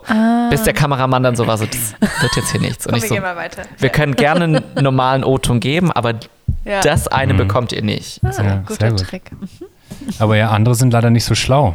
Oder, ja, das muss man schon so sagen, aber be oder beziehungsweise die, es gibt Ja. auch viele Momente, wo die Produktionsfirma schlauer ist und dann Leute halt dann dadurch Natürlich. Manipuliert, schlecht Ja. manipuliert werden. Und das muss man, glaube ich, halt dann, ja, Mhm. das ist schon auch, man unterschätzt, glaube ich, wie hart sowas auch ist zu drehen emotional. Ich weiß nicht, wie es dir jetzt ging und was du gedreht hast, aber ich finde, das ist schon, man, also ich hätte gedacht, dass es von dem, was wir machen müssen, weit härter wird und hätte aber gedacht, dass es emotional einiges leichter wird. Also es ist schon so ein bisschen so durch die Waschmaschine gespült werden, weil du für diese Zeit, also bei uns waren es halt viereinhalb Wochen, so alles abgibst. Du kannst null beeinflussen, was passiert und so. Du kriegst dann abends um 10 gesagt, okay, morgen früh um 8 müsst ihr in Drag sein oder so. Und du weißt nie wofür und so. Und du hast immer diesen Druck, oh Gott, fliege ich jetzt raus und so. Das ist halt auch Teil der Produktion, damit, weil Natürlich. Leute, die unter Druck stehen, natürlich ganz anders handeln und Ja. in Genau. Zweifel interessanter, kurzfristigere Entscheidungen treffen,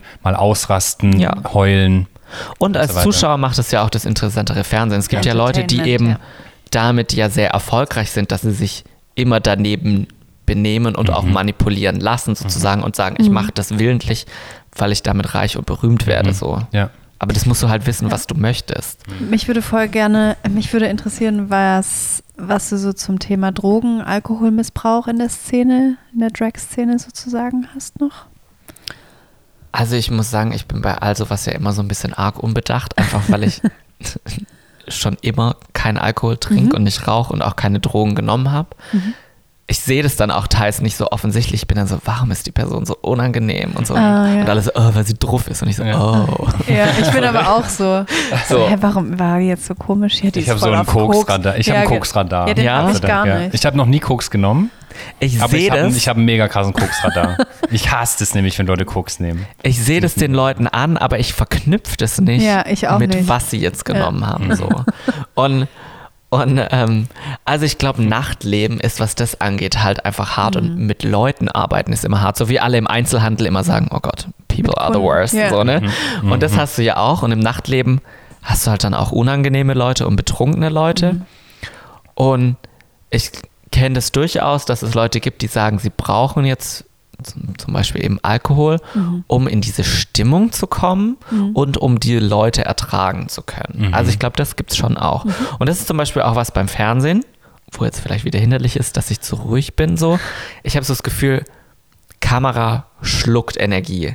Auch wenn du jetzt Ja. selber für YouTube oder sowas filmst, wenn du ganz normal bist, Ja. dann wirkt es, als wärst du so völlig betäubt. Mhm. Und deswegen musst du so, wuh, so ein bisschen so, so Übertrieben. Wie wenn, ja, wie wenn du halt ein bisschen beschwipst wärst oder, oder ein bisschen Mhm. zu viel Kohle hattest oder so. Und ich glaube, in diese Stimmung zu kommen, da hilft es halt sehr. So. Mhm. Okay. Ja, bei mir ist immer das Gegenteil eigentlich passiert, wenn ich Alkohol getrunken habe. Ja, ich Deswegen habe auch. ich es dann einfach Ja. mal gelassen, weil ich kann diese Stimmung so hervorrufen in, Ja. aus mir selber oder bin einfach manchmal Und das so. können aber viele halt Genau. Ich ja. kann das auch nicht. Nee. Nee. das weiß Kim nach unseren mehrfachen Partys zusammen.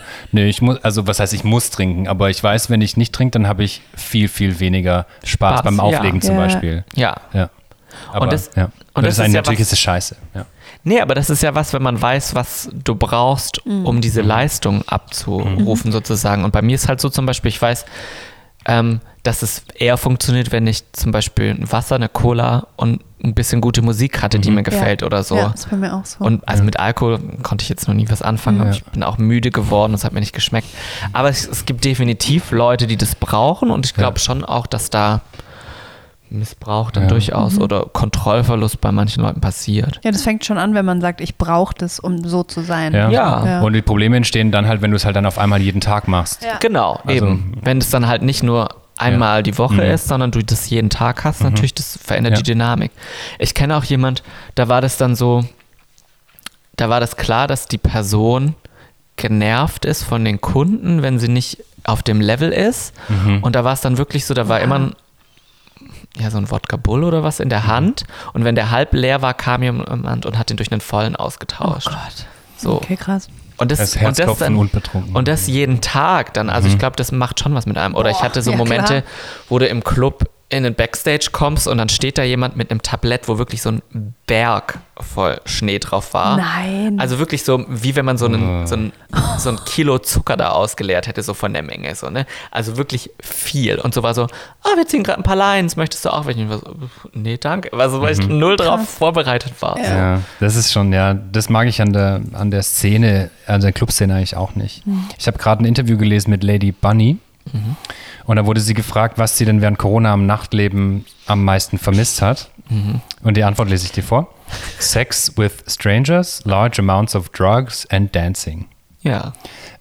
Ja, das hört Das sich jetzt kann ich erstmal mir für Sie ungesund an. vorstellen. Ja, man weiß immer nicht, ob das dann ironisch gemeint ist oder nicht. Aber so ein was hast du denn vermisst, vor allem am Nachtleben? Ich habe zum Beispiel gar nichts vermisst am Nachtleben. Ich bin eigentlich froh, dass ich um 10 ins Bett konnte so. Ja. Was hast du denn am Nachtleben vermisst? Aber du hattest davor das halt auch am Wochenende hauptsächlich, oder? Ja, ja, Freitag war Ja. die Party, genau. Ja, ich muss schon sagen, ich bin schon auch so ein Balance-Mensch. Also ich kann gut mit spät schlafen gehen und so. Mit, und früher war ich so, ich gehe um 12 in den Club und tanze dann durch mit zwei Cola bis morgens um sechs oder so. Würde ich mittlerweile auch sagen, so um halb drei, so okay, also so langsam können wir mal gehen. So. Egal, ob man es dann tut oder nicht, ne? aber das ist definitiv Aber So, bist du so eine Partymaus? Weniger als früher. Also ich muss schon in dieser Laune sein und das bin ich seltener, sagen wir es mal so.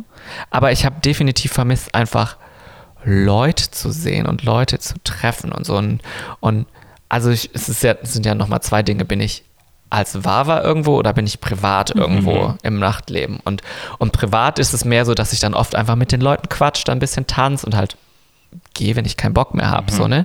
Und da finde ich einfach schade, so dieses Leute treffen. Und ich finde ganz viele Leute, die man halt nur mal so ab und zu gesehen hat und nicht so aktiv permanent Kontakt hat, das ist halt völlig weggebrochen. Ja. Und für, für Drag ist natürlich, dass es halt einfach Spaß macht dann auch. So diese Menschen und dann, Weil du halt natürlich auch schon der Star bist, wenn du irgendwo reinkommst. Also Voll. jetzt ja sowieso, wenn dich die Leute kennen und auch wenn irgendeine wenn eine, eine kleinere oder eine unbekanntere Drag Queen auf eine Party kommt, dann ist ja sofort all eyes on her. Ja. Also, Also das, ist ja das- natürlich das Geile dran. das füttert auf jeden Fall das Ego. Ja. So diese, diese Belohnung sozusagen, das f- fällt ja dann weg. Auf Bist Ja. du ein egozentrischer Mensch? Ja und nein. Also ich glaube schon, dass ich ein großes Ego habe und auch weiß, was ich kann und auch will, dass die Leute das realisieren, mit wem sie es zu tun haben, in Anführungszeichen. Aber ich bin schon jemand, dem es wichtig ist, dass es allen gut geht und dass die Leute sich gut fühlen und so. Okay. Und das ist zum Beispiel auch was mit Drag. Es gibt ja, ich, ich sage zum Beispiel immer, wenn die Leute fragen, ja, wie bist du in Drag? Und ich sage tendenziell netter als normal. Und dann sind die Leute verwundert. Weil es viele bissige Drag Queens Ja, gibt. und ich glaube, man erwartet das auch, dass eine Drag Queen da ist und, oh, die beleidigt mich jetzt, oh, und die Mhm. ist jetzt furchtbar und so. So, Ja, und ich glaube, so Konkurrenz ist nochmal was anderes, Mhm. aber ich mache Drag ja schon auch, um den Leuten was zu geben. Und die Intention ist Mhm. nie, dass sie sich jetzt schlecht fühlen. Das ist, Die Intention ist vielleicht schon so, ich will, dass, dass es was anstößt, dass ihr über was nachdenkt oder so, aber an sich geht es ja darum, dass es was Schönes ist und die Leute Mhm. ein bisschen aus dem Alltag in so eine Fantasy holt. Und das bin ich aber so auch als Mensch. Ich möchte ja nicht, dass es Leuten schlecht geht. Ja. So. Weißt du, wie das bei mir war früher, als ich noch jünger war und auch nicht geoutet war oder nicht bei allen Leuten geoutet war, sondern nur bei meinen Freunden oder so.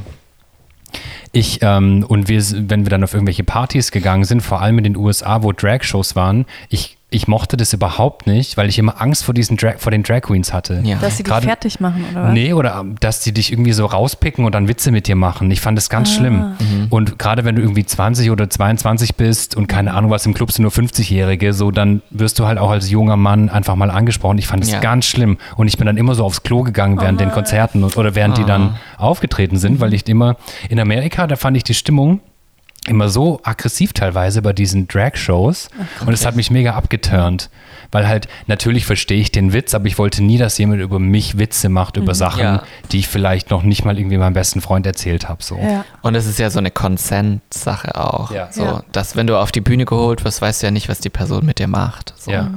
Und ich glaube, das muss man auch fühlen, weil es gibt immer Leute, die unbedingt auf die Bühne wollen, die dann auch hardcore nervig sind und alle im Raum nerven. Und so Ja. jemand verdient dann schon einen Spruch Ja, ja, und kann voll. damit, glaube ich, auch Voll, leben. Genau. Aber wenn du halt nicht checkst, wer es nicht kann, Ja. dann finde ich das schwierig. Ja, dass jeder es irgendwie so genießen kann. Gibt es denn jemand, der dich von Anfang an so begleitet äh, bei mit Wawa? Ja, schon. Ja? Also, An wen denkst du da zuerst so? also ich, so allgemein gibt es durchaus Freunde, die das von Anfang bis jetzt alles mitbekommen haben und wir immer noch sehr gut befreundet sind, ja. Mhm. Und klar, meine Family seit Tag Ja. 1 ja auch, wie Ja. schon erzählt und so. Ja. Ja. Wir, wir sprechen schon vielleicht fast anderthalb Stunden, aber so zwei, drei Fragen hätte ich noch. Und die eine ist, wie stark hängt Drag, die Drag-Kunst mit Sexualität zusammen? Weil das eine Frage ist, die auch wenn ich RuPaul's Drag Race sehe, mir ganz oft stelle, weil halt ganz viel so hypersexualisiert ist, obwohl es mein, also für meinen Geschmack gar nicht immer so sein muss. Mhm. Wie, wie, wie denkst du über das zu dem Thema? Ich glaube, das ist schon auch sehr von der Person abhängig, weil Drag halt sehr identitätsabhängig ist. Also zum Beispiel gerade, wenn du dir jetzt RuPaul selber anguckst, sein Erfolg ist ja losgegangen, als er alles Sexuelle rausgenommen hat aus seiner Persona. Das ist ja jetzt mehr so diese, diese oh, die allwissende Mutter in diesem glamourösen Kleid und so, aber es ist ja null sexuell. So, und ich glaube schon, dass es also früher halt mehr so der Clown auf der Bühne in Anführungszeichen war und so und mehr diese Trennung zur Bühnenperson.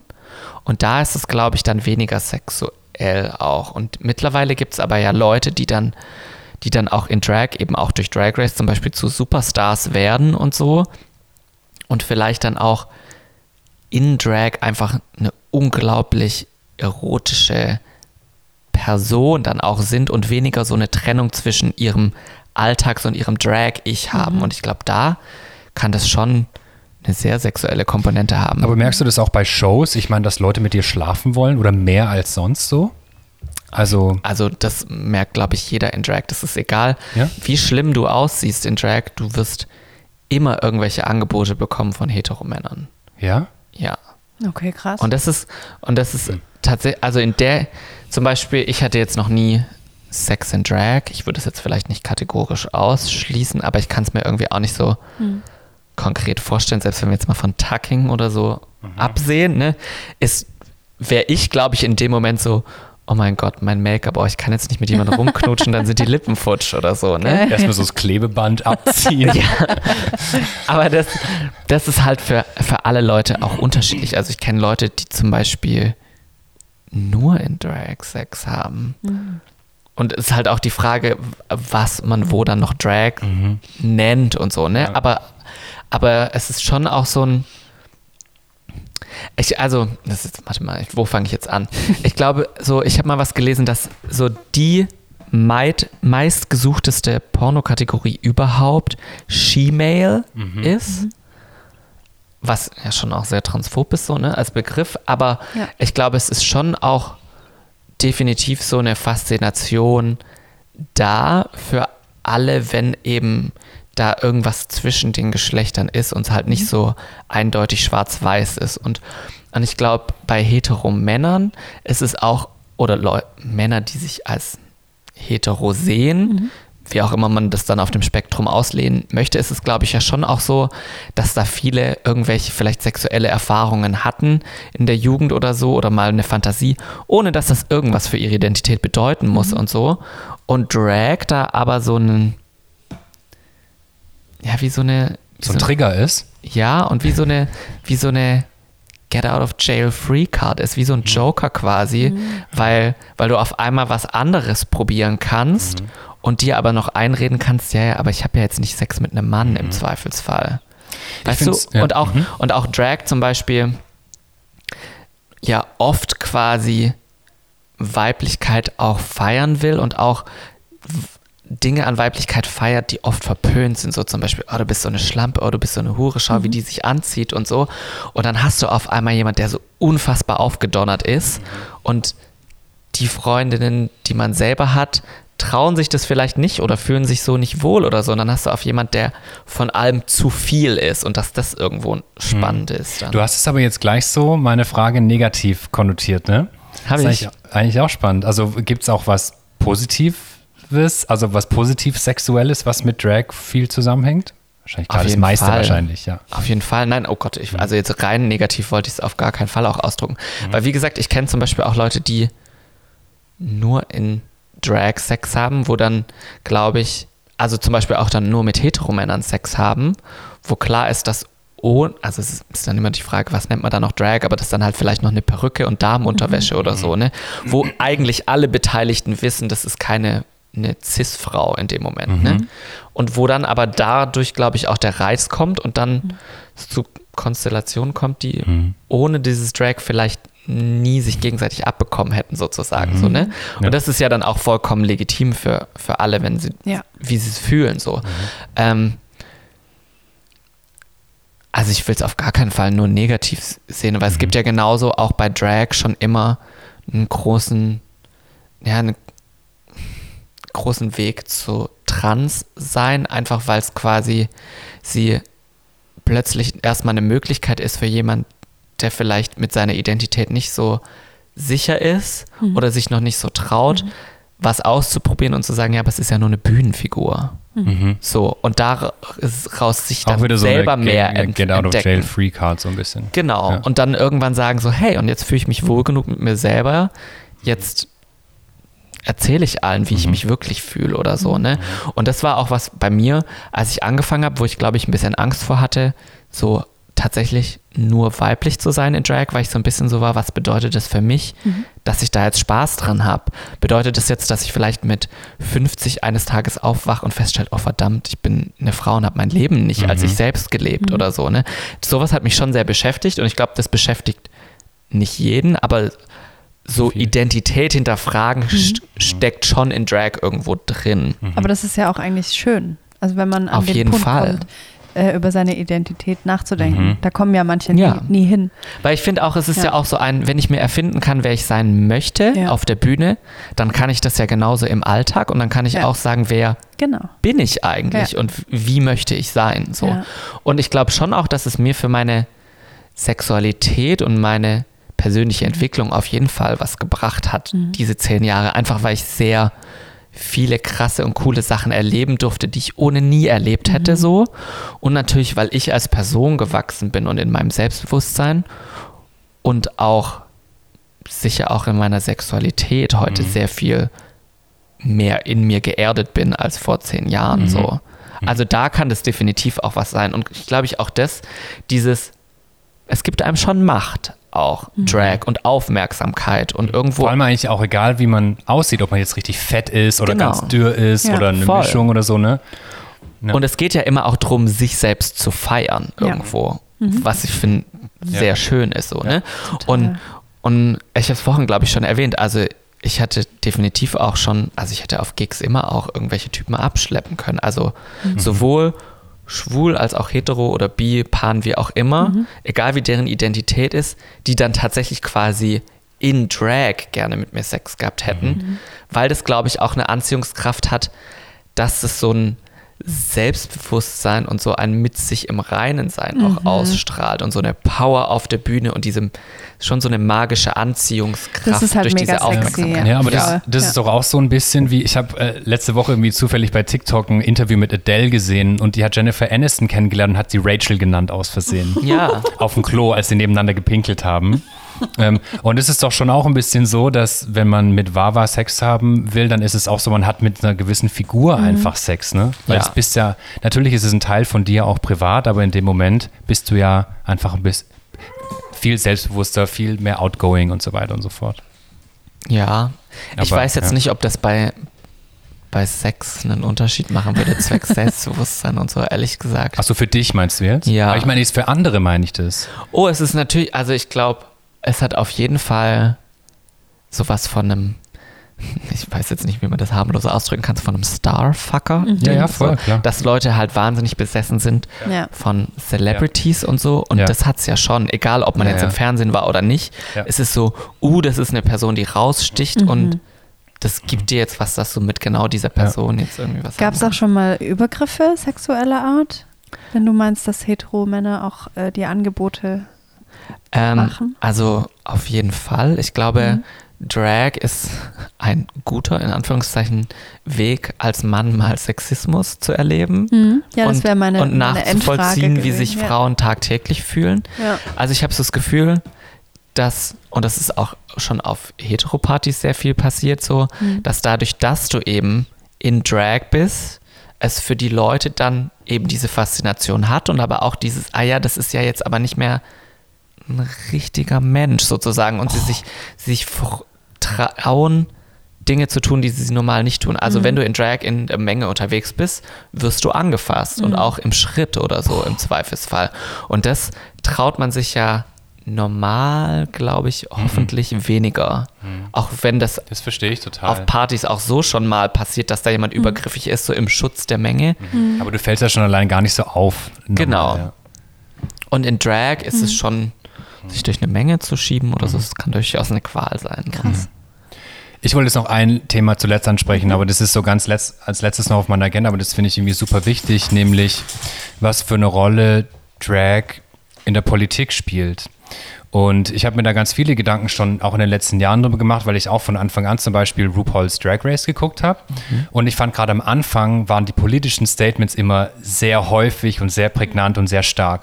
Und in den Staffeln, so in den mittleren Staffeln, ging das total verloren. Da ging es nur noch darum, um Antakt und wer ähm, wer macht jetzt den größten Scheiß? Und jetzt in den letzten Staffeln ging das langsam wieder, ging das langsam wieder ein bisschen bergauf. Und ich fand auch, so wenn man zurückdenkt, so an die 70er und 80er, wo Drag auch schon sehr präsent war, da waren Drag Queens auch irgendwie sehr politisch. Ja, und ähm, was für eine Rolle spielt denn für dich Politik in Bezug auf Drag? Du, also weil du ja auch zum Beispiel dieses, also ab und zu auch in der Sendung politisches, nicht politische, aber so, wie sagt man, einfach Statements gesetzt hast, Ja. so. Also ja, was, was spielt da Politik für eine Rolle? Also für mich war es, als es um das Fernsehen ging, halt einfach so, dass ich gesagt habe, wenn ich diese Plattform habe, dann möchte ich auch bestimmte Statements setzen und schaue, wie ich sie setze, dass die Wahrscheinlichkeit sehr hoch ist, dass sie nicht rausgeschnitten werden. Musstest du das vorher erfragen? Also wir mussten alles vorher einreichen, was wir machen und so, weil ja diese Musik auch GEMA-mäßig Ja, klar. abgesegnet werden muss und all so ein Zeug, ne? Von dem her wussten die das im Vorfeld schon grob, was auf sie zukommt. Und ich habe auch viel über Trans Rights geredet und so, und es ist alles rausgeschnitten worden. Krass, Ähm, okay. Aber bei den Performances war ja klar, dass da weniger rausgeschnitten werden kann. Auch wenn gerade am Anfang zum Beispiel irgendwie von meiner 90 Sekunden Performance irgendwie 30 Sekunden zu sehen sind und 20 davon die Jury. Also siehst du ja quasi nichts mehr von dem, was ich gemacht habe. So. Ja. Aber gegen später ist da schon mehr drin und die Wahrscheinlichkeit war höher. Also das war mir schon wichtig, aber ich bin auch im echten Leben halt so, dass ich das wichtig finde. Also ich engagiere mich auch seit ich 2008 in die Szene gekommen bin, ehrenamtlich und habe davor auch schon, schon anderes Ehrenamt gemacht und so und finde das wichtig, sich zu engagieren für andere Leute und einzusetzen. Und da ist ja auch sich politisch einsetzen immer ein wichtiges Ding. Also vor- in dem Sinne ist es, finde ich es schon wichtig, auch wenn ich jetzt nicht die politischste Person bin, was Drag angeht, weil ich eben Drag schon einfach auch ja eben als Mittel sehe, um alles mitzumachen, worauf ich gerade Lust habe und so. Ne? Ich könnte da bestimmt auch politisch aktiver sein, aber ich bin schon so, dass ich das als Sprachrohr sehe, um Dinge zu sehen und aufzuklären und so. Das auf jeden Fall. Voll gut, das mag ich. Und ich glaube, bei, bei, noch ganz kurz als, Umsch einmal als Umweg mit Drag Race und so, ich glaube, dass Drag halt in sich sehr politische Wurzeln hat, einfach weil diese Trennung aus Drag und Trans und so gar nicht so, so da war am Anfang und es diese Worte auch nicht gab. So zum Beispiel finde ich das Wort Trans sehr furchtbar transphob und Ja. nicht mehr angebracht und so. Und das sind aber Worte, die zum Beispiel damals dann einfach teils benutzt wurden, weil Vor allem es auf kein Englisch, ne? so Tranny oder. Genau. Und, und da war es halt wirklich dann so, dass zum Beispiel eben gerade, es ist ja schon, fängt ja bei Stonewall an, dass so die ersten Leute, die sich gewehrt haben, eben dann nicht irgendwelche hübschen weißen Cis-Twinks sind oder so, sondern dann halt die, die Transfrauen waren, die eben nicht weiß sind, die tatsächlich als Prostituierte Geld verdient haben, um anderen Kids zu helfen und sowas. Ne? Das ist, hat ja schon auch immer was mit, ja, die Tat, also ohne sich zu entschuldigen, man selbst zu sein, ist ja immer auch eine Auflehnung gegen alles, was dir von der Gesellschaft vorgegeben wird, wie du zu sein hast, mhm. sozusagen. Und ich glaube, das ist da sehr drin verankert. Und deswegen ist auch Trans sehr in Drag verankert und so, weil, weil viele Drag Queens eben auch Trans-Ikonen sind mhm. und so und sich das so parallel ergeben hat. Und ich glaube, bei Drag Race, als die angefangen haben, war das ja so ein bisschen so eine Parodie auf all diese Reality-Casting-Shows. Das mhm. hat man ja schon in den Sprüchen gesehen, die sie verwendet haben.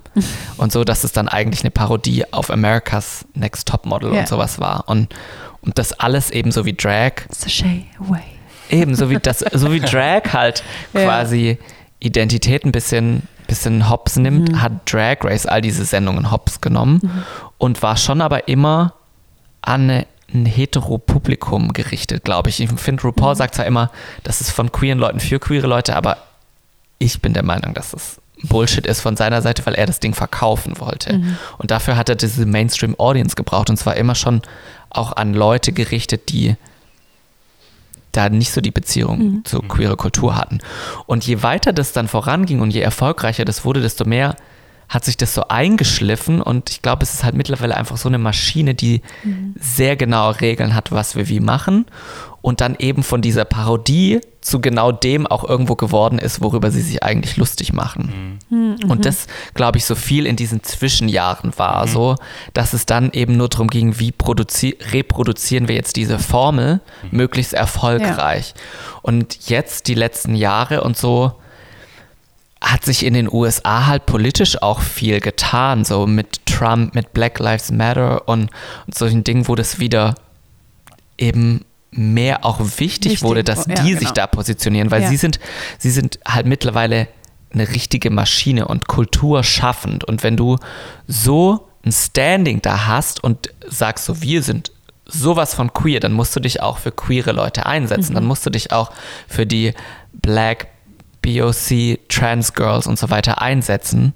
Und da hatten sie ja genug Ärger auch aus der Community, dass sie eben Leute ausgeschlossen haben, mhm. weil sie trans sind von dem Wettbewerb und so. Mhm. Und jetzt, jetzt, haben sie ja eine Trans, äh, darf man nicht sagen, ob die gewonnen hat oder nicht, aber die war relativ gut dabei, sagen wir es mal so, ja. ja. ja. In der letzten, letzten mhm. oder vorletzten Staffel.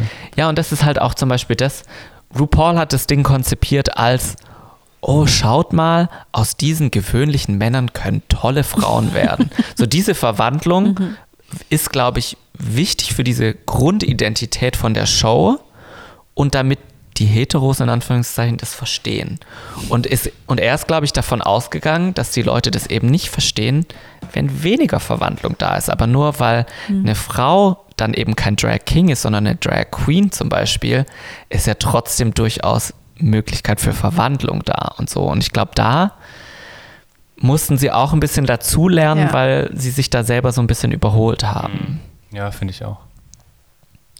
So ein ganz guter Abschluss. Voll, ja. Wir, wir haben eigentlich noch eine Abschlussfrage, wie immer. ähm, aber wir haben vorhin schon so ein bisschen drüber gesprochen. Aber vielleicht stelle ich sie trotzdem. Mhm.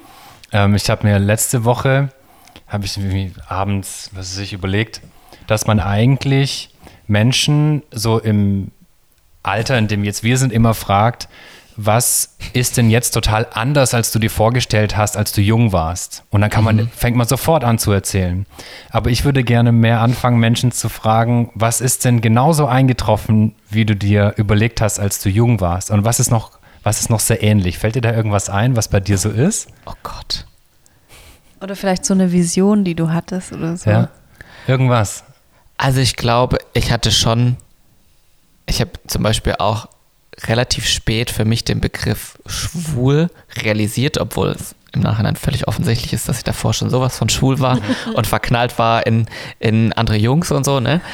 Aber das nie so für mich realisiert habe, weil ich das irgendwie nicht so für mich, also ich hatte irgendwie nicht greifen können, dass das eine Möglichkeit ist, mhm. was anderes zu haben als ein glückliches Leben mit einem Job, der dir Spaß macht und Wohnung oder Haus und Frau und Kindern und so. Ja. Wirklich so, ne? Und ja. ich weiß auch gar nicht, wieso ich das so verinnerlicht hatte, so, ne? Aber durch Disney-Filme wahrscheinlich. Bestimmt, bestimmt ist Disney dran schuld. Kann ich die verklagen? Stehen mir da Millionen zu?